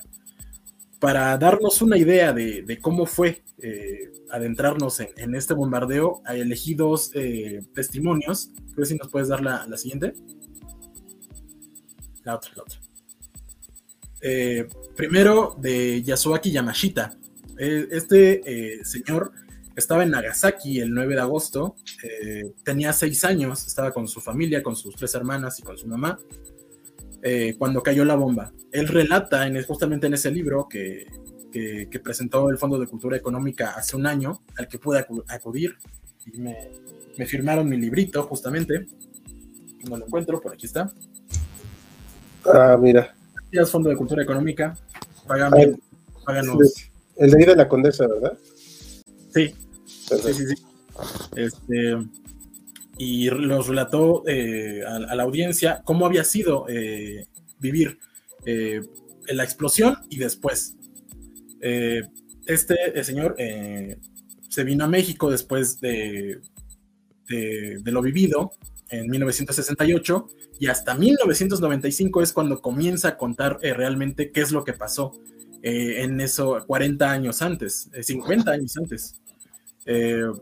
Comienza a relatarlo en universidades en México, actualmente vive en San Miguel de Allende, comienza a relatarlo también en Estados Unidos, en Japón, y él cuenta también la discriminación que, sufren actualmente todavía los Hibakusha. Se consideraba que ellos, al ser expuestos a la radiación, tenían una enfermedad eh, contagiosa y, se les prohibía prácticamente estar en empleos, mantenerlos. A las, a las chicas este, no se casaban con ellas justamente por, por ser sobrevivientes de, del bombardeo atómico. Eh, ¿Nos das a la siguiente? Ah, no, la otra, la otra. La, la del siguiente sobreviviente. Este. Este personaje es eh, Yamaguchi. Y él eh, es la única persona reconocida en, haber este, sobrevivido a ambas bombas nucleares. Él es oriundo de Nagasaki. El 6 de agosto está en Hiroshima eh, por un viaje de negocios. Es un ingeniero naval que trabaja para Mitsubishi, trabajaba para Mitsubishi y está en el astillero eh, justamente de Hiroshima ese día. sufre quemaduras en todo su cuerpo cuando estalla la bomba. permanece en la ciudad una noche queda eh, prácticamente sordo por, la explosión y ciego. Eh, se recupera la mañana siguiente y emprende su regreso a su ciudad natal en Nagasaki, con tan, con tan mala suerte que llega el 9 de agosto, se presenta a su trabajo, a su empresa, les comienza a explicar qué es lo que acaba de pasar en, Hiroshima y cae la segunda bomba. Eh, también algo de suerte tuvieron porque la empresa estaba casi a 3 kilómetros del epicentro y logra sobrevivir. Eh, estos Hibakusha eh, eh, tienen la posibilidad de tener una pensión por parte del gobierno japonés. tienen una pensión, tienen cobertura médica y tienen gastos funerarios. son cuidados por el Estado, pero despreciados por la sociedad. Em, ¿Me vas a la, anterior? pues la reconstrucción. Una vez que estas ciudades son devastadas. Eh, vemos eh, aquí la comparación de, lo que es Hiroshima en, 1945 y, 2020. Pues comienza la reconstrucción de ambas ciudades casi una década después, hasta la década de los 50, ya cuando los estadounidenses están este, ocupando el archipiélago. Esta planeación pues los convierte en una eh, ciudad industrial bastante importante y un puerto de comercio también bastante, eh, así, bastante ocupado por el gobierno japonés. Eh, ya a finales del siglo XX e inicios de este siglo XXI, las ciudades se han convertido, pues, para aquellos que son interesados en los bombardeos nucleares, en sitios de, de turismo, de este turismo oscuro. En Hiroshima, justamente, el salón de promoción industrial, esta cúpula que se ve casi en todas las fotos que, que hablan sobre Hiroshima, eh, es considerada como un patrimonio de la humanidad, es declarada en 1996 por la UNESCO como un patrimonio de la humanidad. Eh, la siguiente. pues la, necesidad. Ahí sí creo que nos podemos dar un, este, un debate bastante, bastante amplio. Eh, está lo primero, eh, la necesidad militar. Una necesidad es que sin eso no puedes eh, vencer. Sin las bombas atómicas no se podía vencer a Japón, no es cierto. Japón, como ya nos comentaba Hal, estaba devastado. Estaba famélico, no tenía los recursos necesarios para continuar la lucha, pero querían continuar la lucha. Sin las bombas atómicas se hubiera podido derrotar a Japón, sí. Hubiera costado más vidas y hubiera tomado más tiempo, también. Pero necesarias no eran.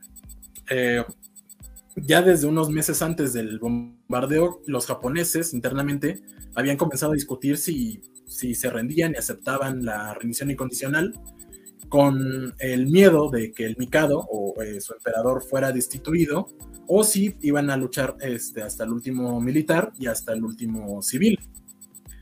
Los estadounidenses eh, rondaban la idea de invadir las islas principales en noviembre con la operación Downfall, en noviembre del 45, y planeaban, bueno, al menos tenían eh, estimado en tener una pérdida de un millón de, de sus efectivos y al menos 10 millones de japoneses, así que iba a ser una, una lucha bastante, bastante cruenta, que se extendería hasta finales eh, de 1946. La urgencia también respondía a darle un, ultimátum, un, estate quieto a la Unión Soviética y mostrar poderío, eh, tener mejor ventaja en la posguerra.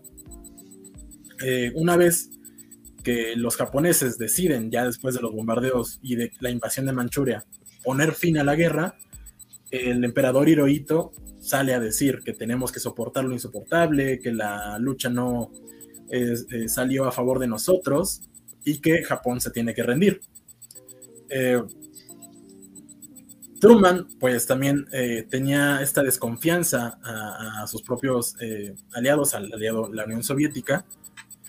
Así que el uso de la bomba es también un, arma de disuasión y una ventaja estratégica a, contra de los soviéticos el monopolio del, poderío nuclear no le dura mucho. Eh, en el 45 se hace el primer ataque y en el 49, apenas cuatro años después, eh, la Unión Soviética desarrolla su propia eh, bomba nuclear y comienza esta guerra, esta carrera armamentística para saber quién puede destruir de manera más efectiva el mundo. Creo que de mi parte sería todo. Muy bien. Eh, aquí hay un comentario que vamos a, va a hablar este Axel, dice el celuloide, este, de acerca del programa nuclear. Los alemanes hicieron mucho antes una bomba nuclear, pero no sirvió de nada. En cambio, Japón intentó recrear, pero esta le salió una bomba biológica. Ahorita vas a hablar de ese tema, ¿no, Axel? Sí.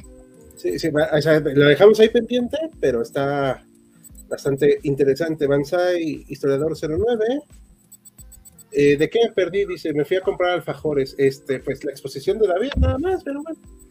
No, hay problema, no, no, te preocupes. Lo puedes ver luego, otra vez. Todavía nos queda un ratito de en vivo. Aquí hay una cuestión, me gustaría, David, que tú me ayudaras para ver esta, eh, idea de, de. Ah, no, me equivoqué, es hacia abajo. Del impacto. Hablábamos de la memoria, pero no se ha dejado de lado el tema en Japón realmente, es parte de su de su imaginario colectivo, ¿no? O sea, esta película de aquí abajo de pie descalzo, si mal no recuerdo, que a mi parecer es el mejor retrato crudo del impacto que tuvieron las bombas en los primeros segundos en la población.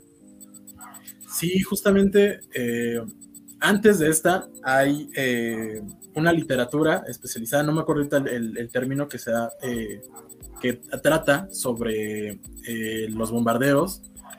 Y estos eh, retratos literarios se pasan a películas. Hay una que se llama Lluvia Negra, creo que es de 1950, este, o de los 80, una de los dos, este, que toma literalmente lo, que se pasa en esta novela, lo pasa a una película y fue un éxito total en el mundo se pasa también en, las animaciones japonesas, eh, justamente a Godzilla, que es esta idea de, la radiación, que, es también parte de lo, que se temía de los Hibakusha, que estuvieran eh, enfermos, que estuvieran infectados, que estuvieran todavía radiactivos, y que pudieran afectar a su población. Godzilla, como tal, es una lagartijota que es afectada por las pruebas eh, nucleares estadounidenses y crece y comienza a atacar a Japón y, se convierte en, un eh, monstruo de culto varias décadas después.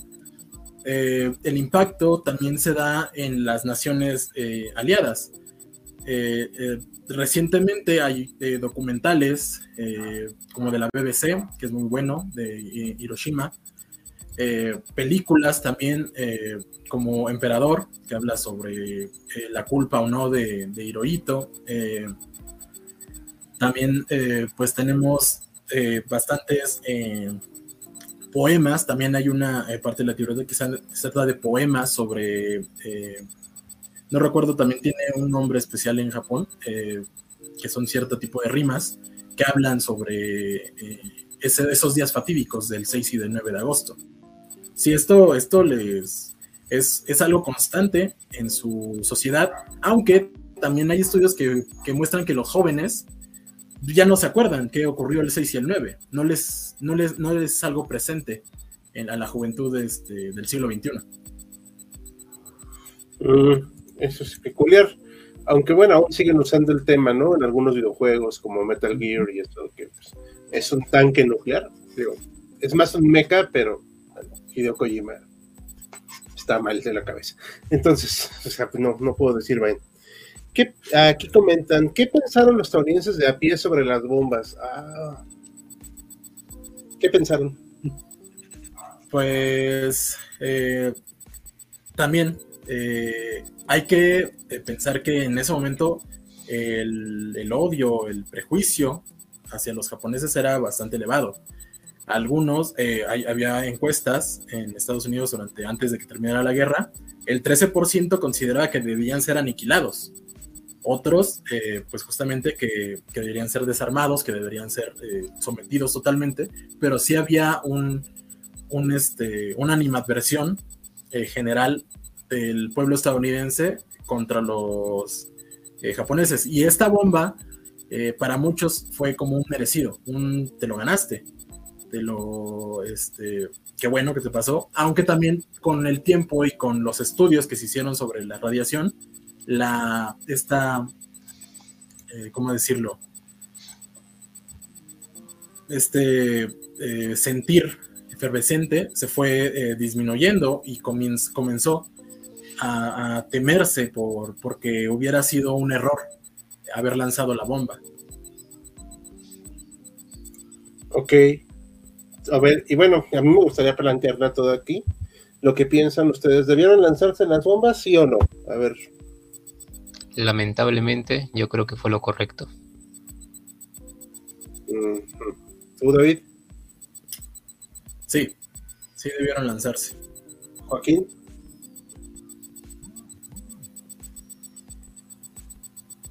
Está sin voz. Está sin voz, Joaquín. ¿Ya me escuchó? Ya. Ah, Los franceses tienen una, una, frase que dice, es la guerra. Y yo no voy a decir eso de que las bombas atómicas sean necesarias, pero...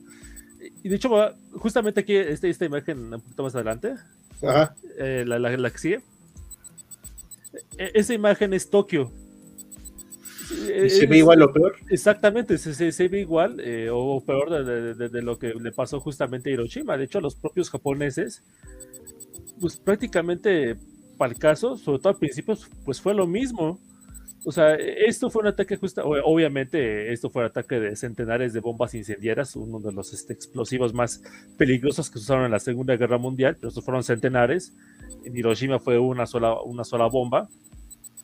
yo no sé, yo híjoles, no, no, no, estoy seguro de decir que así responder tajantemente de que sí eran necesarias las bombas este, atómicas, pero lo que sí voy a decir es de que en parte eh, las, bombas atómicas en Hiroshima y en Nagasaki, pues no sé si decirlo de otra forma, nos curaron en salud, por así decirlo, o sea, nos, vimos, más, más que para acabar la guerra, yo creo que fueron necesarias o, o fueron este, su, mayor consecuencia no fue tanto acabar la guerra, sino evitar de que en el futuro usáramos esas bombas atómicas en algún otro conflicto. Sí, ¿Y tú, Saúl, qué piensas? Mm, lamento no ser tan, tan radical y ser un poco más, más tibio en la postura. Igual hago eco de lo que mencionaba David y un poco mencionaba Joaquín, de que digo, se entiende es la guerra y hay que usar todos los recursos a tu alcance para ganar la guerra. En ese sentido, tal vez, no sé si se justifica, pero se entiende que las usaran. Yo, por ejemplo, mi, planteamiento sería, no sé si qué, tan necesario fue que se lanzaran dos guerras atómicas. Dos bombas. O sea, perdón, dos, dos bombas atómicas, perdón, perdón. Eh, me, explico. Eh, sí, entiendo que esta parte que mencionaba Joaquín de que estaban incluso todos un poco ansiosos por ver a ver cómo funciona este nuevo juguete, a ver qué tan bueno es, qué tanto impacto tiene, y nos sirvió, para, para, la humanidad para ver el, impacto real, ¿no? Sabemos, por ejemplo, que las bombas atómicas como actuales, eh, las bombas atómicas de, de, Hiroshima y Nagasaki son un juguetito, o sea, son una cosa de nada con el alcance que tienen las bombas actuales, ¿no? O sea, las bombas actuales tienen una bomba de, de las de Hiroshima para hacer detonar la bomba real, ¿no? de ese tamaño pero mi postura sería esa, ¿no? ya descubrimos que, que, sí tiene mucho impacto, ya mandamos el mensaje que teníamos que mandar. Mi postura sería, ¿era necesaria la segunda bomba? Y ahí yo diría que no. Hay que considerar que fue entre el intermedio entre ambas bombas que ocurrió la invasión soviética de Manchuria. Así que prácticamente la segunda bomba fue este, el golpe de gracia. Sí, o sea, o te rindes o o te rindes. Ajá. O desapareces. Bueno, mi opinión, faltaron otras dos, pero no en Unión Soviética. en Moscú y San Petersburgo para... Pues justamente está, está este, eh, no recuerdo dónde lo leí, sobre la operación impensable, ¿no? De Churchill, propuesta por ah, Churchill. Ah, sí, Unthinkable, ajá. Eh, Max Hastings lo dice, creo.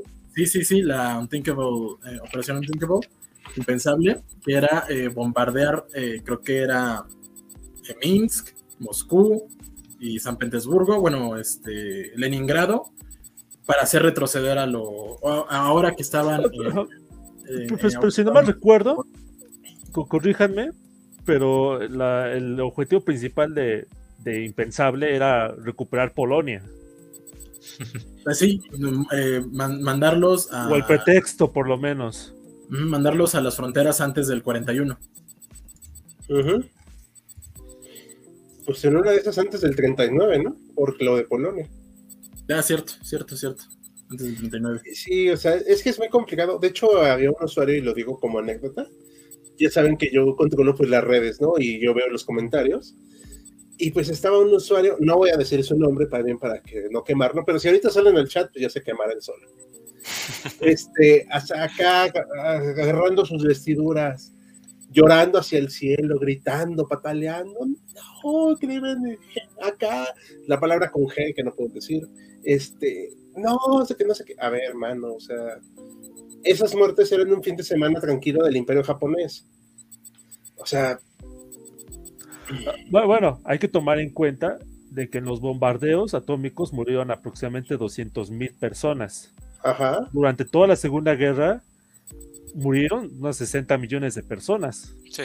Eh, hay cálculos más o menos conservadores, o sea, estamos hablando ni siquiera del 1%. Sí, y no es que valga menos una vida que otra. No, ni, del, ni del punto 1%. Sí, o sea, estamos hablando... Perdón, perdón.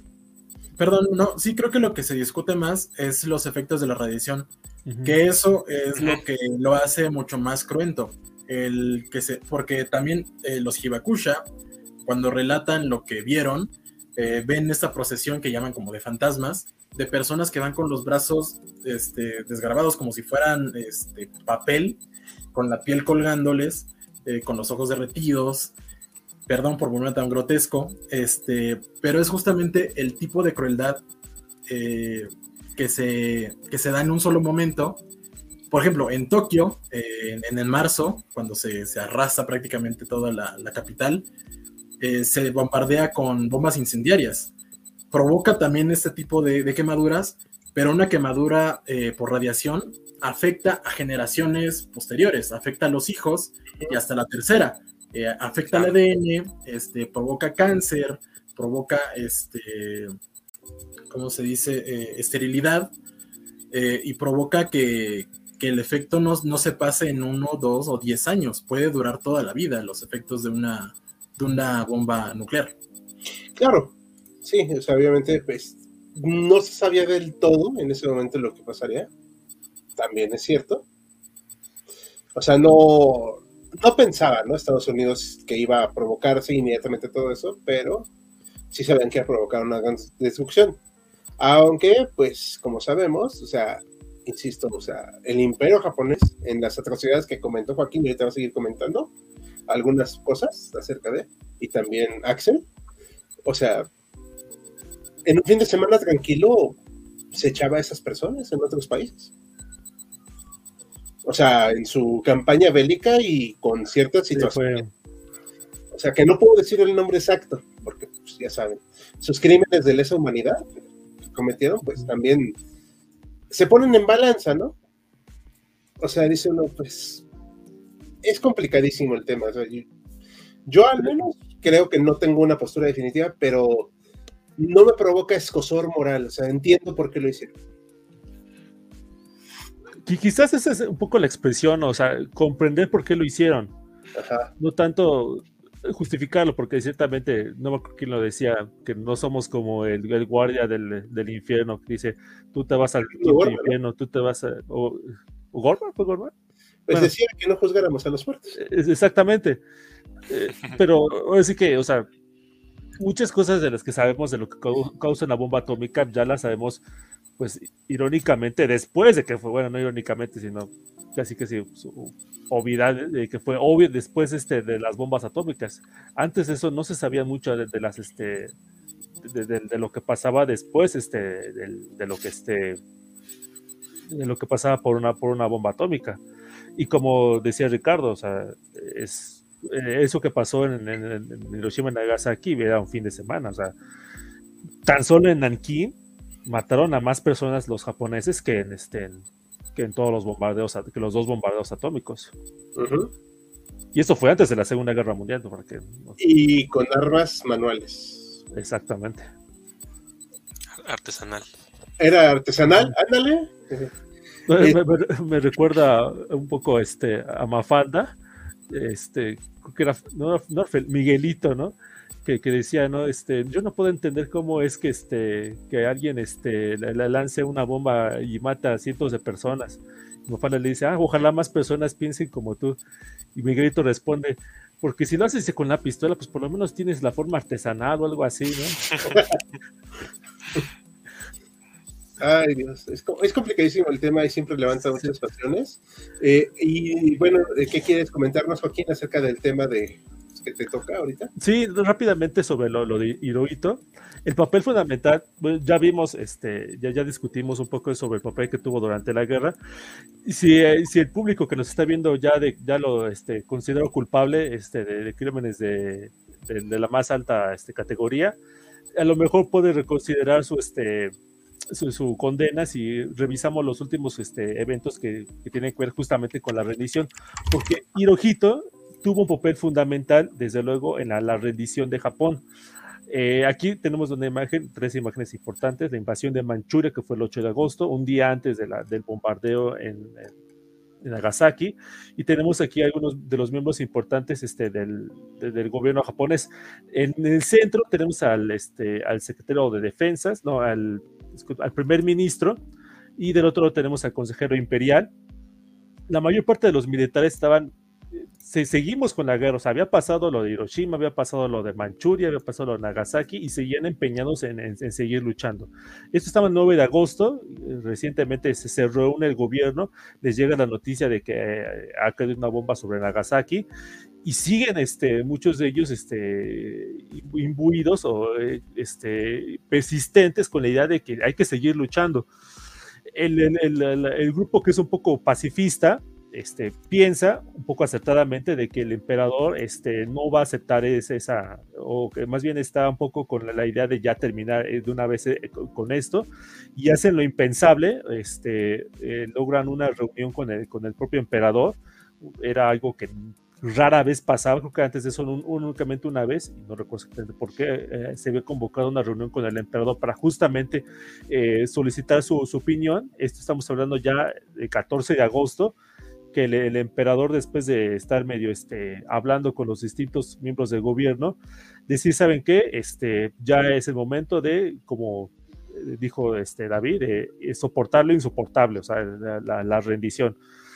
Un poco, este, bueno, ya, ya podemos discutir de, esa frase un poquito más después, ¿no? Eh, sin embargo, aquí la imagen que tenemos es la, imagen del ministro, del ministro del secretario de Estado este, de Estados Unidos, este, de, de, apellido Barnes, que él es el que está justamente eh, imponiendo las condiciones que, que tiene que, aceptar el gobierno. Lo que sí todos los, los, miembros del gobierno, tanto los que están en contra como a favor de que siga la guerra, es de que el emperador tiene que seguir. De hecho, existía un miedo de que estallara una especie de revolución socialista o comunista en Japón si, si, si, si desaparecía el emperador. Entonces, algo que insistían mucho este, los, todos los miembros del gobierno y finalmente como este, los, aliados se comprometieron justamente a aceptar la permanencia del emperador, por, eh, este, ya algo después MacArthur ya terminaría este, concretando. Finalmente este, aceptaron este, la rendición, pero todavía había muchísimos grupos dentro de, los altos mandos japoneses que seguían este, oponiéndose. El, Consejo Supremo de Guerra, creo como el máximo este, órgano director de, Japón, aceptó las condiciones de la paz, pero el Estado Mayor no quería aceptar este, la paz, que era como un escalafón abajo. Organizaron golpes de Estado algunos este, oficiales llegaron a, incluso a meterse al Palacio Imperial para, este, pues, para eh, impedir que, que, se, que se eh, proclamara el final de la guerra. Aquí tenemos una imagen del emperador Hirohito con su atuendo militar y del otro lado tenemos al, secretario de guerra que era de estos sujetos que querían seguir insistiendo con, seguir la guerra y que finalmente dio su brazo a torcer. De hecho, finalmente fue uno de los que eh, sondearon los golpistas para que este, se uniera a la rebelión y dijo, ¿saben qué? Mejor no. Y mejor pues este, decidió este, dejar de seguir viviendo. Este, de hecho, hubo un momento, el 14 de agosto se firmó el edicto y se, se grabó el mensaje que se iba a este, emitir al día siguiente y lo escondieron.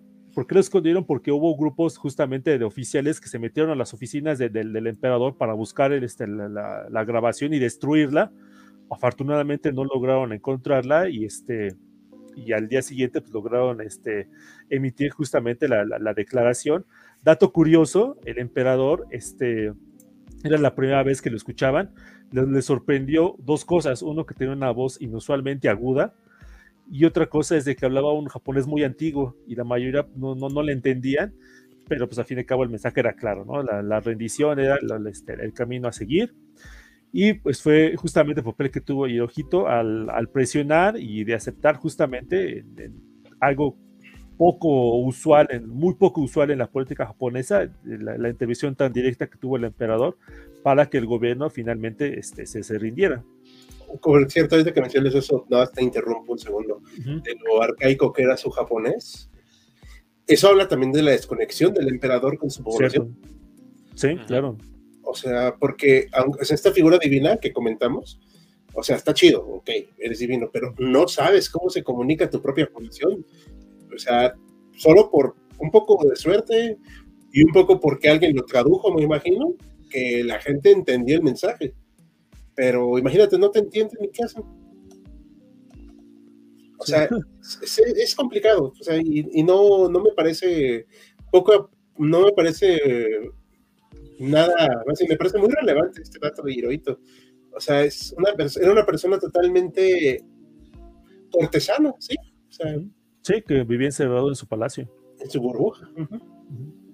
Ahora, ¿qué más, qué, qué, más, pasó? Sí, no, nada más era eso, finalmente el, papel que tuvo justamente el, emperador para ya dar al final la guerra ante un, un sector del ejército que, pues, a pesar de lo que había pasado ya no digamos en los años anteriores, sino solamente ese propio mes, en, agosto, eh, que seguían, este, así que renuentes a aceptar la rendición y que el emperador pues tuvo ese papel, lo que no hizo durante los años anteriores. Lo hizo. Intentaron un golpe de Estado, ¿no? En el incidente. Intentaron un golpe de Estado, sí. De hecho, o sea, ahorita se los pongo un poco resumido, muy, muy, muy, este, muy rápido, pero pues eso, pues da hacer una película. Probablemente no lo van a hacer los japoneses, pero si nos está escuchando Steven Spielberg, ya tienes una idea para la próxima película. Ya, está, pues ya, Intentaron robarse la grabación de su discurso, ¿verdad? Del emperador. Sí, es cierto, sí. Es lo que comentaba Joaquín. Aquí de hecho, la escondieron en la cámara de la emperatriz. Y ahí no se les ocurrió buscarla. No, pues es que ya sabemos cómo son los japoneses en ese aspecto. Eh, Un dato que dice Sergio Lugo nos ha patrocinado para no dejar ignorados a los usuarios. La primera bomba fue decir, la tenemos. La segunda es demostrar que tenemos más y las podemos utilizar. Sí. Ujú. Y este, nos manda saludos de No Crack, que es un asiduo, que llegó tarde, no te importa. Exacto, Héctor también dice bombas incendiarias. Exacto. A ver, y por último, ¿se tiene idea de condiciones que quería Japón en una salida negociada? Esto me parece importantísimo, Joaquín. No sé si tú lo sepas. Sí, lo primero es, el emperador es intocable. Eso era eh, lo, lo- lo primerísimo. Y pues también existían, eh, ahora sí que eh, no, no querían que los juzgaran. Eso también era este, eh, pues unas de las condiciones que querían imponer y que pues obviamente no, no consiguieron. O sea, era básicamente idea de que pues si, si hubo crímenes, nosotros nos juzgamos. Lo cual pues no era muy este, creíble, ¿no? Sí, no, aparte, el, eh, sí se querían evitar, como comentamos al principio, esta idea de la, del socialismo en Japón. Este, el líder que luego se vuelve, pues ya maoísta, como tal, no me acuerdo ahorita el nombre, perdón, pero este, era bastante fuerte en Japón en su momento. Y el muchacho nacionalista que lo asesina, o sea, realmente con su asesinato provocó el colapso del socialismo en Japón, pero eso ya fue mucho después. Pero sí había ese temor. Y si mal no recuerdo, la URSS queda con las islas, parte de las islas Kuriles, ¿no? Sí, las islas que están al- más al norte, las conquistó justamente días después de que este, terminara la, la guerra oficialmente. Bueno, Sí. que Hirohito este, lanzara su, su mensaje de rendición. Perdón, es que estoy viendo que tenemos unos comentarios en la página. Sí, Eh, perdón, no, no, no, no, de aquí, no, de la página de YouTube. Ah, ok. De los otros videos, perdón, es que me, me distrajo y pensé en voz alta. Eh, algo que también es muy importante para cerrar esta parte es que Japón queda como un derrotado, pero en mejores condiciones que Alemania, por ejemplo. O sea, si le hacemos la comparativa, o sea, Alemania la despedazan, la hacen cachitos y queda como una, pot- bueno, no una potencia, como un país muy menguado. Dos Dividido. países. Ajá, dividido. Bueno, cuatro, técnicamente, porque lo Ah, sí. ocupan franceses, británicos, estadounidenses y soviéticos. Y otra cosa que me dijeron el otro día en el canal, y esto no sé si ustedes lo sepan, técnicamente sigue en guerra Japón con la Unión Soviética y creo que se pasó a Rusia, porque no firmaron un acuerdo de paz, me parece. ¿Saben ese dato? No, ese, dato no lo conocía. Lo, lo que sí conocía es de que este MacArthur era el supremo comandante aliado, pero esos aliados no incluían a los soviéticos. Y hubo un momento en el que pues. MacArthur como que sí, este, sí pensaba de que le incluía a los soviéticos, después dijeron, ¿sabes qué? Estás- serás muy MacArthur, pero aquí los soviéticos somos nosotros, ¿no? Ajá. Aquí me nos comenta Sergio, ah, arquitector, perdón, este, ¿cómo fue el avance de los soviéticos a través de la Manchuria y Corea japonesa? Este, tenemos un video al respecto para no alargar mucho más el tema. Un video al respecto que vamos a, está aquí en nuestros destacados. Ahorita lo vuelvo a compartir, no se preocupen. Es la Blitzkrieg japonesa, así le pusimos. Blitz. Aquí está. La Blitzkrieg soviética, perdón, no, no. No. ¿no? Es al revés, exacto. Aquí está, lo pongo. Está aquí en nuestros comentarios. Y así está. Es un video bastante corto, pero bien estructurado de lo que fue. Y algo más que quieras comentar, Joaquín, ya para darle el- este, la voz a nuestro invitado. No, no, no, adelante. A ver, ahora sí, mi estimado Axel, ¿qué nos vas a comentar? Bueno, eh, podemos empezar con, creo que es este, el que fue el primer ministro que prácticamente reconstruyó Japón durante la época del así llamado milagro japonés, Nobusuke Kishi, ahí está, ahí lo vemos. Este caballero de aquí estuvo a cargo del área de economía en la Manchuria ocupada, o mejor dicho, en el imperio de Manchukuo. Ya saben, el estado títere japonés que puso al emperador Puyi de vuelta en el trono para ocupar ese, la jefatura de ese estado. En fin, eh, Kishi, al estar a cargo de la economía, eh, se encargó de que muchos de los conglomerados japoneses, ya saben, esas familias que son dueñas de varias empresas, similar a los chabols coreanos, se establecieran en, Manchuria y explotaron los recursos de ese país. Y para el empleo de mano de obra, eh, utilizó mano de obra forzada de muchos coreanos, chinos y mongoles que vivían en condiciones infrahumanas. En estado, bueno, ya saben la palabra que no puedo usar, pero que eh, prácticamente desarrollaron este, mucho de la industria de la Manchuria durante esa época.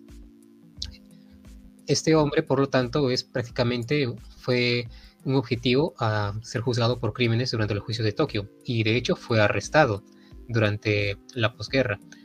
Sin embargo, ¿qué es lo que pasó? Eh, poco después de que se llevaran a cabo los juicios a la mayoría de los altos mandos militares, se dieron cuenta de que Nobuseki Kishi, que también había sido muy cercano a Toyo, prácticamente su mano derecha durante mucho tiempo, era uno de los japoneses que estaban más propensos a colaborar con el nuevo régimen y con las fuerzas de ocupación de los Estados Unidos, por lo que su pena fue conmutada.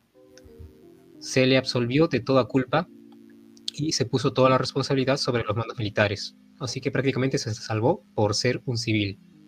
Con el apoyo de Estados Unidos, él este, reinició una carrera política, ya que hasta entonces solamente había sido un burócrata y un este, economista, y eh, comenzó a participar en política. Salió electo para la dieta de Japón y, al final llegó a tomar el mando del así llamado eh, Partido Liberal Democrático, que es solo de nombre, porque en realidad era un este, partido de tendencias muy conservadoras.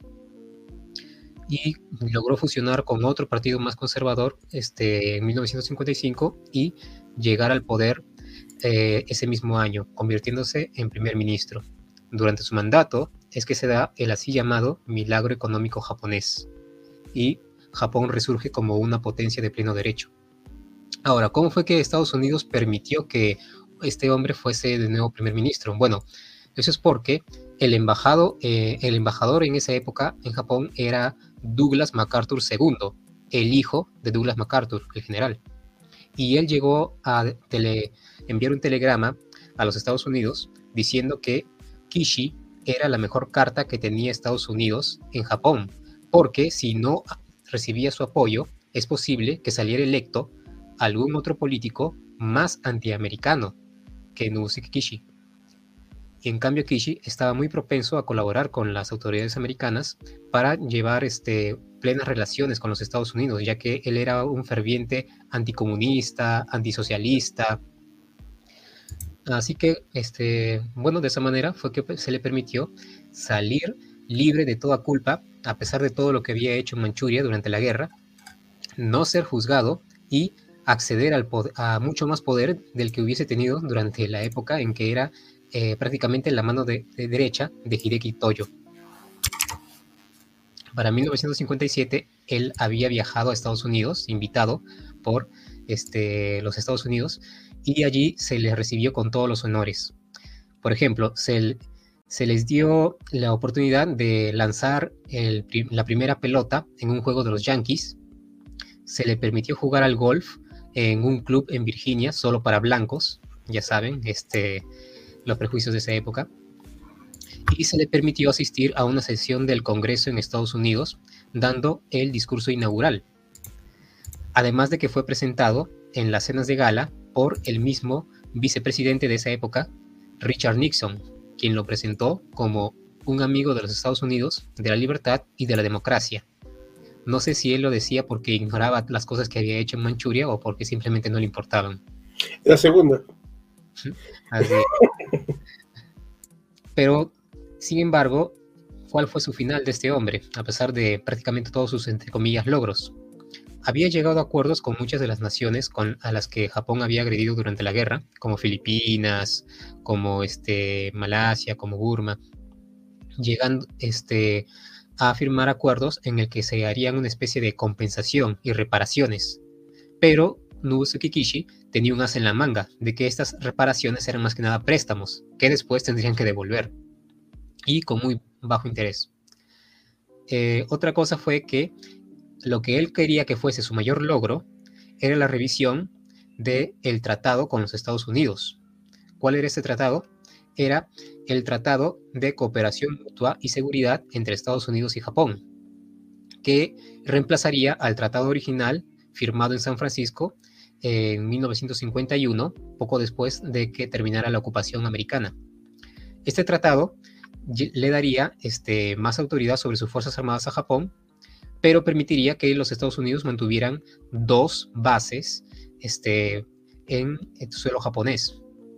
Ahora, esta fue la principal razón por la que los americanos le dieron todo su apoyo a Kishi, porque él estaba dispuesto a permitir que siguieran existiendo este, bases americanas en su país, que como ya hemos discutido es un tema de contingencia para muchos porque limita la soberanía de las naciones y todo eso.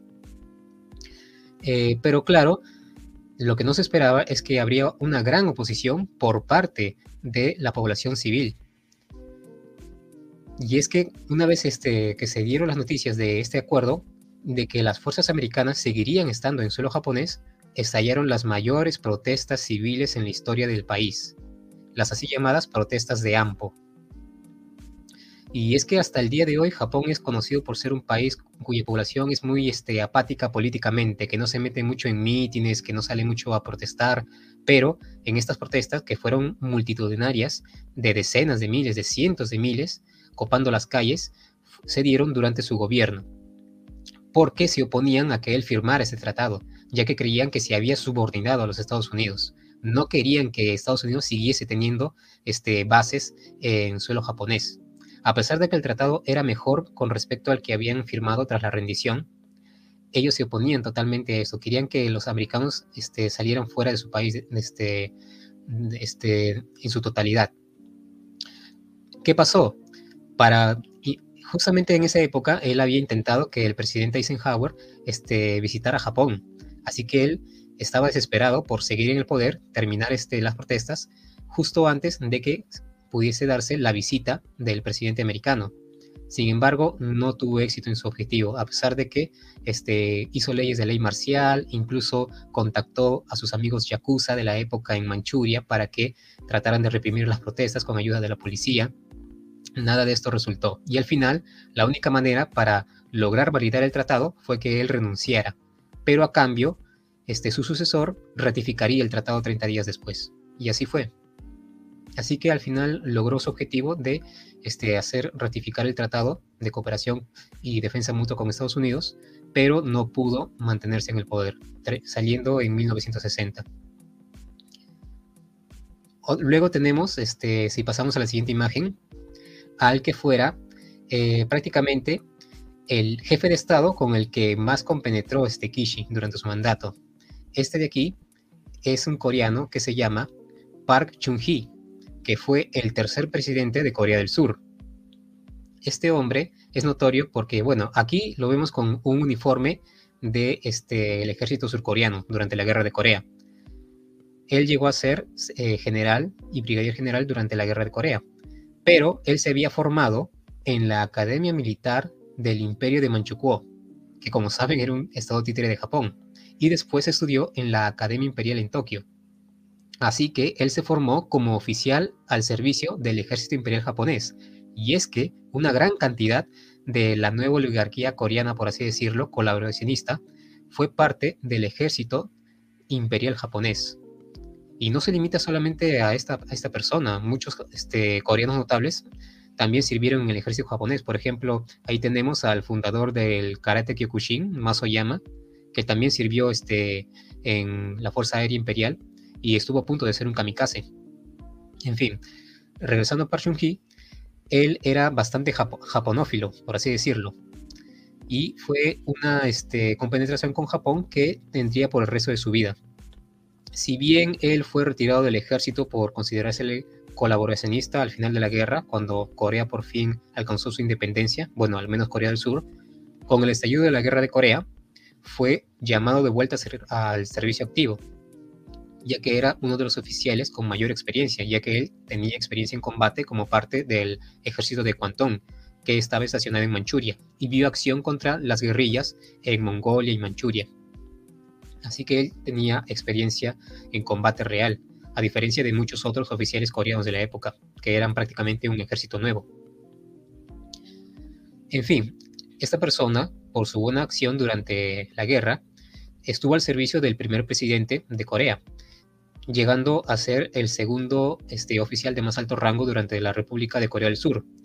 Pero organizó un golpe de Estado contra el presidente y este, puso a un presidente títere durante dos años, pero él manteniéndose como el hombre fuerte. Luego, en, ese año, hacia, me parece, 1962, es que él accede a la presidencia y se convierte en el, tercer presidente de Corea del Sur. Durante su mandato es que se da el así llamado milagro económico surcoreano, con políticas de mercado muy similares a las que realizó el mismo Kishi en Japón en su época. De hecho, él fue el que normalizó las relaciones con Japón durante su mandato, ya que hasta entonces no tenían relaciones diplomáticas con el antiguo país agresor, o mejor dicho, la antigua metrópoli, porque recordemos que Corea era colonia de Japón. Incluso llegó a visitar al mismo Kishi, que ya para entonces había salido como primer ministro, y este, en su japonés fluido le recordó este, y le habló sobre las buenas épocas en las que él era un oficial al servicio del ejército japonés y cómo los oficiales japoneses le enseñaron disciplina, este, dándole palizas a, las, a los oficiales bajo su mando. Así que ya vemos de dónde sacó este, esa mentalidad militarista y japonófila que tenía el presidente de Corea del Sur. Así que esto muestra cuáles eran las consecuencias de, cuál, de la labor que había tenido Japón este, como prácticamente eh, la única potencia de Asia durante la Segunda Guerra Mundial. Ahora, si seguimos con la siguiente imagen. ¿Esta? Ajá. Este es, ya saben todos, Hideki Toyo, que fue primer ministro de Japón durante no durante toda la guerra, sino de 1940 hasta el 44, en los años más este, dramáticos de la Guerra del Pacífico. Pero hay que recordar que no fue durante su mandato que se inició la guerra con China, que también se considera parte de la Segunda Guerra Mundial, y que tampoco vio el final de la guerra, ya que él fue sacado un año antes, por deseo expreso del mismo emperador Hirohito. Ahora, ¿cómo fue que Toyo llegó al poder? Bueno, eh, hasta, 1940, el que era primer ministro, me parece, era este Fuminaro Konoe, que no era un militar, si bien en sus imágenes él aparece con uniforme, con galones y medallas, él era un cortesano, era un burócrata, un político y parte de la nobleza de esa época. Recordemos que en esa época sí había aristocracia en Japón. Hoy en día solamente está la familia imperial, pero en esa época habían varones, príncipes, este, condes y todo eso. Resulta que Konoe, como no era militar, no era popular en el ejército. Él es el que nombra a Toyo como este ministro de las Fuerzas Armadas y se encarga de aprovechar la popularidad que tenía Toyo, ya que él había sido este jefe del Estado Mayor del ejército de Kwantung, que estaba en China, para tratar de impedir y controlar mejor a las Fuerzas Armadas, ya que como dije antes, muchas veces los incidentes que iniciaban los conflictos militares eran orquestados por oficiales de mediano rango en los ejércitos estacionados en, el extranjero, no eran, por no eran por órdenes explícitas del alto mando que estaba en Tokio. Muchas veces eran los oficiales y los jefes del ejército que actuaban por cuenta propia y no le quedaba otra opción al gobierno más que eh, seguir adelante con esos planes. De ahí, por ejemplo, tenemos la marcada rivalidad que tenía este, la Armada japonesa con el ejército de tierra.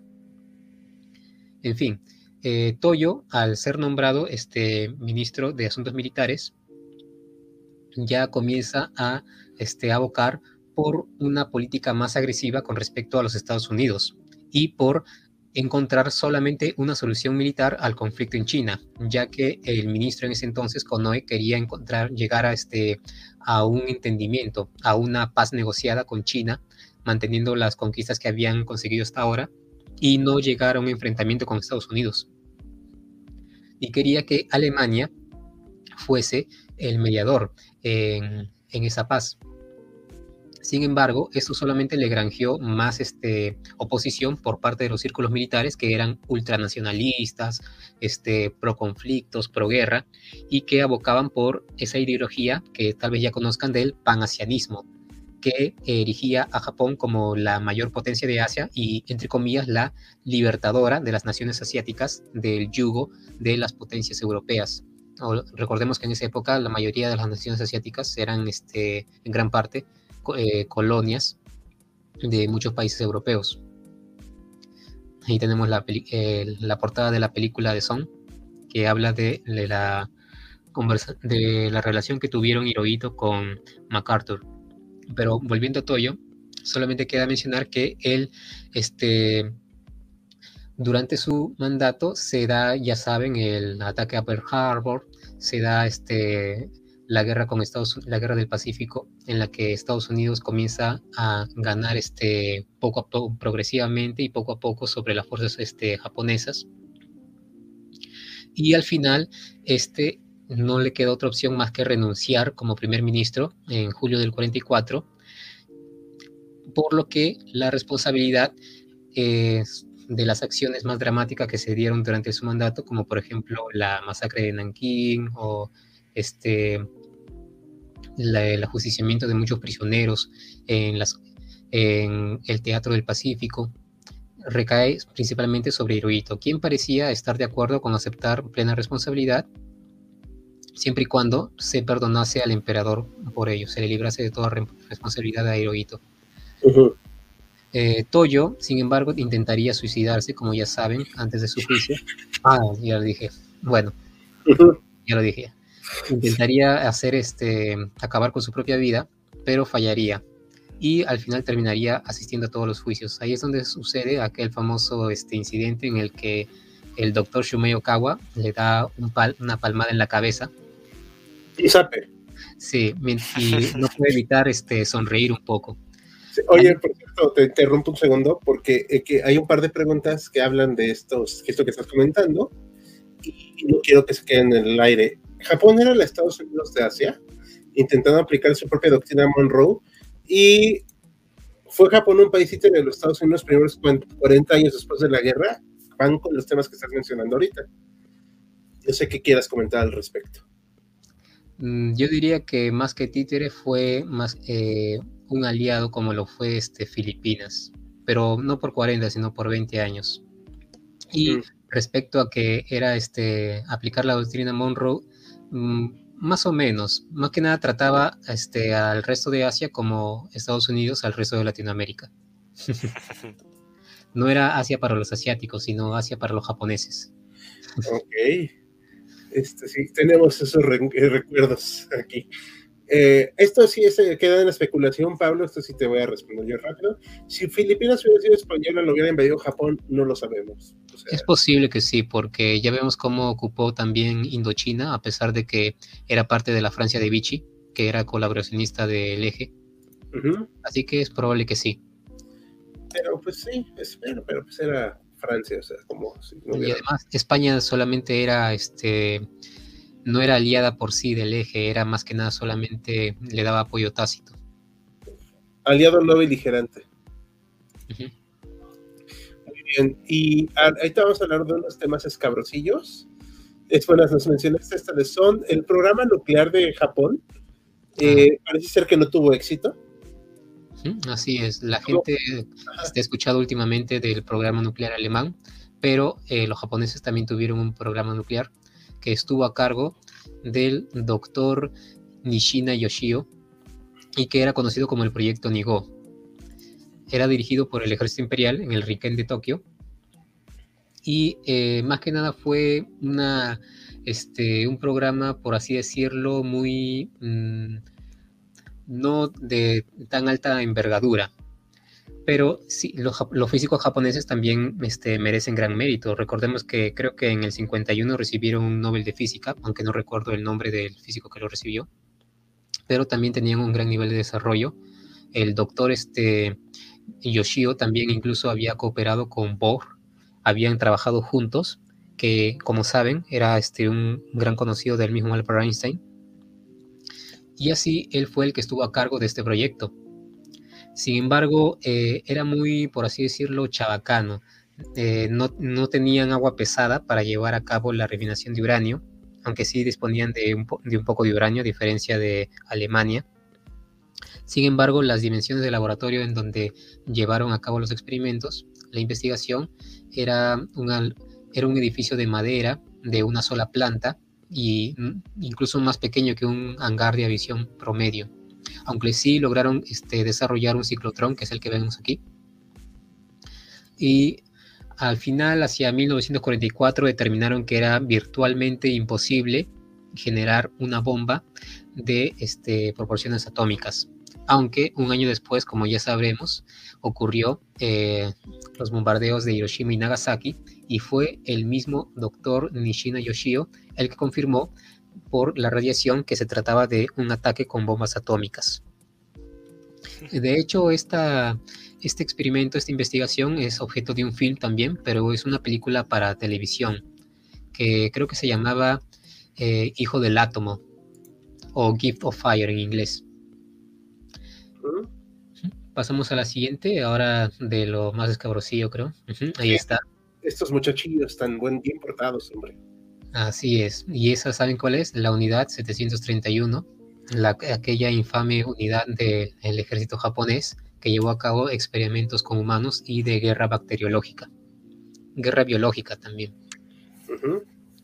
Eh, y una de las cosas más, este, más macabras, por no decir indignantes, es que el hombre a cargo de esta unidad nunca eh, recibió castigo por sus experimentos. De hecho, eh, era el general este, Shiro Ishii, un médico que había inventado un purificador de agua. Llegó a, a cerrar un trato con las fuerzas americanas en que les proporcionaría toda su investigación que había alcanzado durante sus experimentos a cambio de recibir total inmunidad poco después del término de la guerra, se volvería un médico que este, trabajaría gratuitamente y se convertiría al cristianismo. Parece que terminó sus días así, este, como un hombre que ayudaba, un médico que ayudaba a los pobres. Órale. Pero las imágenes que, que, vemos en este film, Men Behind the Sun, Hombres detrás del Sol, eh, que es una, bueno, es una película de explotación de Hong Kong, pero tiene mucho rigor histórico tiene mucho valor histórico. Sí, son, muy macabras, son muy este, difíciles de ver, pero mucho de eso es realidad y en algunos aspectos hasta se queda corta con respecto a la realidad.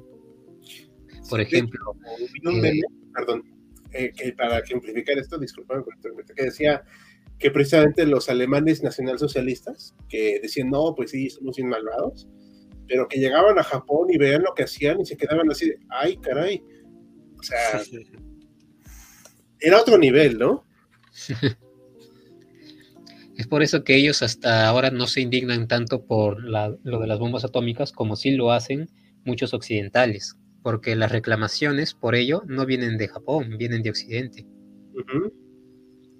Y hasta, y, pero lo preocupante no es eso, lo preocupante es que tampoco sienten mucho remordimiento o no han tenido una catarsis por lo que hicieron respecto a Pearl Harbor o lo que hicieron en Nanking. Sí, de hecho estaba, hubo hace poco una polémica en la cual se honraba a soldados japoneses caídos en la Segunda Guerra Mundial. Eh, y pues algunos de ellos pues estuvieron en Corea, ¿no? Y pues ya sabemos.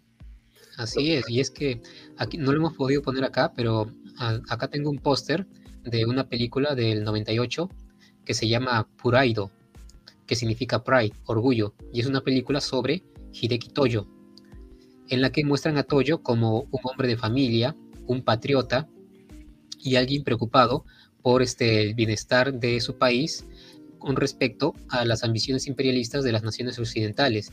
Y es una película de 1998 con mucho revisionismo, con mucho, este, eh, por así decirlo, que pasa por alto las atrocidades que cometieron los ultranacionalistas en esa época, muestra más que nada los últimos días de Toyo durante los juicios este, de Tokio. Ahora, esta película no sé cómo han aprobado hacerla, pero sí mucha comunidad internacional se indignó por ello, sobre todo este, los de la República de China y de Taiwán. Ahora, La película en sí, yo no la he podido ver, pero no porque la película esté perdida, sino que está censurada. En YouTube se pueden ver algunas imágenes, pero no se puede ni siquiera descargar este, de forma pirata en ningún lugar de internet. Hay algunos, este, algunas tiendas, me parece, de Alibaba que venden, la venden en VHS, pero no se puede conseguir de, ninguna otra forma, ningún ripeo, ningún, este, ninguna grabación, solamente algunos clips en YouTube. Fíjate, no sabía eso. Interesante. Pero es una película japonesa, hecha en pleno año 98, imagínense. Es, que Japón no tiene mucho, mucho remordimiento. Eh, pues ya vamos a ir cerrando el en vivo, si les parece. Hoy es el récord del en vivo, son dos horas. Eh, en atención a nuestro invitado, pues, no quisimos apurarlo, porque pues, sería una grosería, pero generalmente duran hora y media y agradecemos antemano a todos los que nos acompañaron las dos horas. Eh, nada más últimos comentarios. ¿Es verdad que se conocen las bombas atómicas como los amasadores de civilizaciones? Pues, Japón, ¿no? Pasaron, como dicen, de samuráis a otakus. Los alemanes a la par de los japoneses, es como el imperio español en la par del imperio británico. Es una exageración, obviamente. O sea, porque también. sí. o sea. Eso de, Santos, como que. No, no, no, no. Tampoco. Yo veo que hasta ahora Japón tiene una especie de fetiche con Alemania. Sí, Excelente. Ah, mira, Bruno, que nos acompañó. Un tema muy interesante con muchas aristas. Saludos a todos los ponentes. Saludos, Bruno. Saludos, Bruno. Eh, japoneses de esa época eran atroces. El ejército se merecía la bomba, no la población civil. Bueno, pero pues también ibas a juntar a 100 mil militares, nada más. O sea, pues no, no es. No seas. o sea, pero bueno, ahora sí, chicos, conclusiones y de antemano, pues me gustaría escuchar a Axel la historia en uno y después lo demás para que vayamos despidiendo. ¿Algo que quieres concluir, Axel? Bueno, quiero agradecerles nada más, este, colegas, por permitirme participar en esta mesa redonda de historia. Recordemos que fue el 14, creo, de agosto en que se cumplen ya cuántos años desde la firma de la rendición japonesa. 80 y algo, ¿no? 87, creo. No, todavía no tantos. Es 45. 22 más 55, 70 y... 77 años. 77 años. Sí. Así que no pasan 80 años, pero ya la gente este está, algunos justifican eh, lo que hicieron, otros este que se indignan por lo de las bombas atómicas. Eh, se podría entender de que si hubiese sido algo este, del siglo XIX, pero hay que recordar que esas atrocidades las cometieron en pleno siglo XX. Es por eso que uno se indigna con personajes como el bigotudo de Alemania o Toyo. Por eso no entiendo por qué la gente se indigna en esta época con personajes de siglos pasados como Cristóbal Colón o este o los conquistadores españoles, porque no es, no es lo mismo. Esas ya eran personas del siglo XX. Así que pues, ya tiene que haber otra apreciación por la vida y la sociedad. Es muy cierto eso, ¿eh? muy cierto. Muchas gracias, Axel. Eh, David, ¿algo quieres concluir? sí, nada más como igual dato eh, peculiar. Eh, en 1900, sí, 1971, Hirohito fue el primer emperador que salió de tierra japonés para visitar otro país y visitó Estados Unidos con, creo que era Nixon o Reagan este, y fue la primera vez que un emperador eh, japonés pisaba eh, suelo extranjero. Y también como último dato este, para, ver peliculitas, el siguiente año va a estar la película de Oppenheimer. Eh, no me acuerdo quién es el actor de, que va a ser Oppenheimer, pero se va a estrenar en julio de, de 2023 y vamos a ver cuál va a ser esta ahora representación de, este científico que, que dirigió el proyecto Manhattan y la subsecuente creación de la bomba atómica. Es este Christopher Nolan, ¿no? Sí. Ah, sí. Va a estar genial. Christopher Nolan. Cillian, Murphy es Oppenheimer. Nolan es este, preciso históricamente, como lo mostró en Dunkerque. Ah, a mí me gusta mucho Dunkerque. Sí, sí, sí. Luego su... un en vivo con las películas históricas para ahí debatir de esos temitas, pero que nunca haga, otra cosa como Tenet y estaremos felices. a mí me gustaría este, agregar que Hirohito también cuando visitó Estados Unidos visitó Disneylandia y le regalaron un reloj del ratón este, Mickey y algunos dicen que hasta fue enterrado con él. Vaya, vaya. Así que esa es una curiosidad que tienen. Hasta ahora, este, muchos japoneses les gusta Estados Unidos por su cultura popular. Por ejemplo, no solo Hirohito, sino también eh, gente como Osamu Tezuka o este Miyazaki. Hideo Miyazaki. Ok. Bueno, y Hideo Kojima, ¿no? También. Que anda ahí medio raro con eso. Eh, Joaquín, ¿quieres concluir? No, pues muchas gracias a todos que nos estuvieron acompañando por estas más de dos horas. Como dijo Ricardo, todo un récord. Ah, los invito a ver mañana también. Voy a estar subiendo un video precisamente sobre la batalla de Iwo Jima. Bueno, sobre la película Cartas de Iwo Jima. La película. sí. Para que compartan el enlace para que lo de una vez lo. Pues lo voy a compartir en la comunidad. En las historias para, para darle difusión y que crezca este canal, que pues todos merecemos crecer igual. ¿Y es algo que quieras concluir? No, nada más hacer eco de, lo que ya se ha comentado, igual agradecer que hayamos podido hacer esta colaboración eh, con los dos canales. Y en efecto, un poco más de dos horas, pero o sea, por la mejor opinión de ustedes, creo que ninguno de nosotros la, sintió porque estuvo muy divertido y todos disfrutamos de estos temas. Arquitectura nos pregunta para finalizar, ¿de qué será el próximo directo? Mañana va a estar la votación y ahorita el equipo HC va a decidir qué temas para darles la votación mañana al mediodía, ¿ok? Pendientes. en nombre de todo el equipo HC y nuestro invitario Axel Historia en Celuloide, yo me despido. Y recuerden que también ponemos esto en podcast, en Spotify, como Jaquecas Históricas.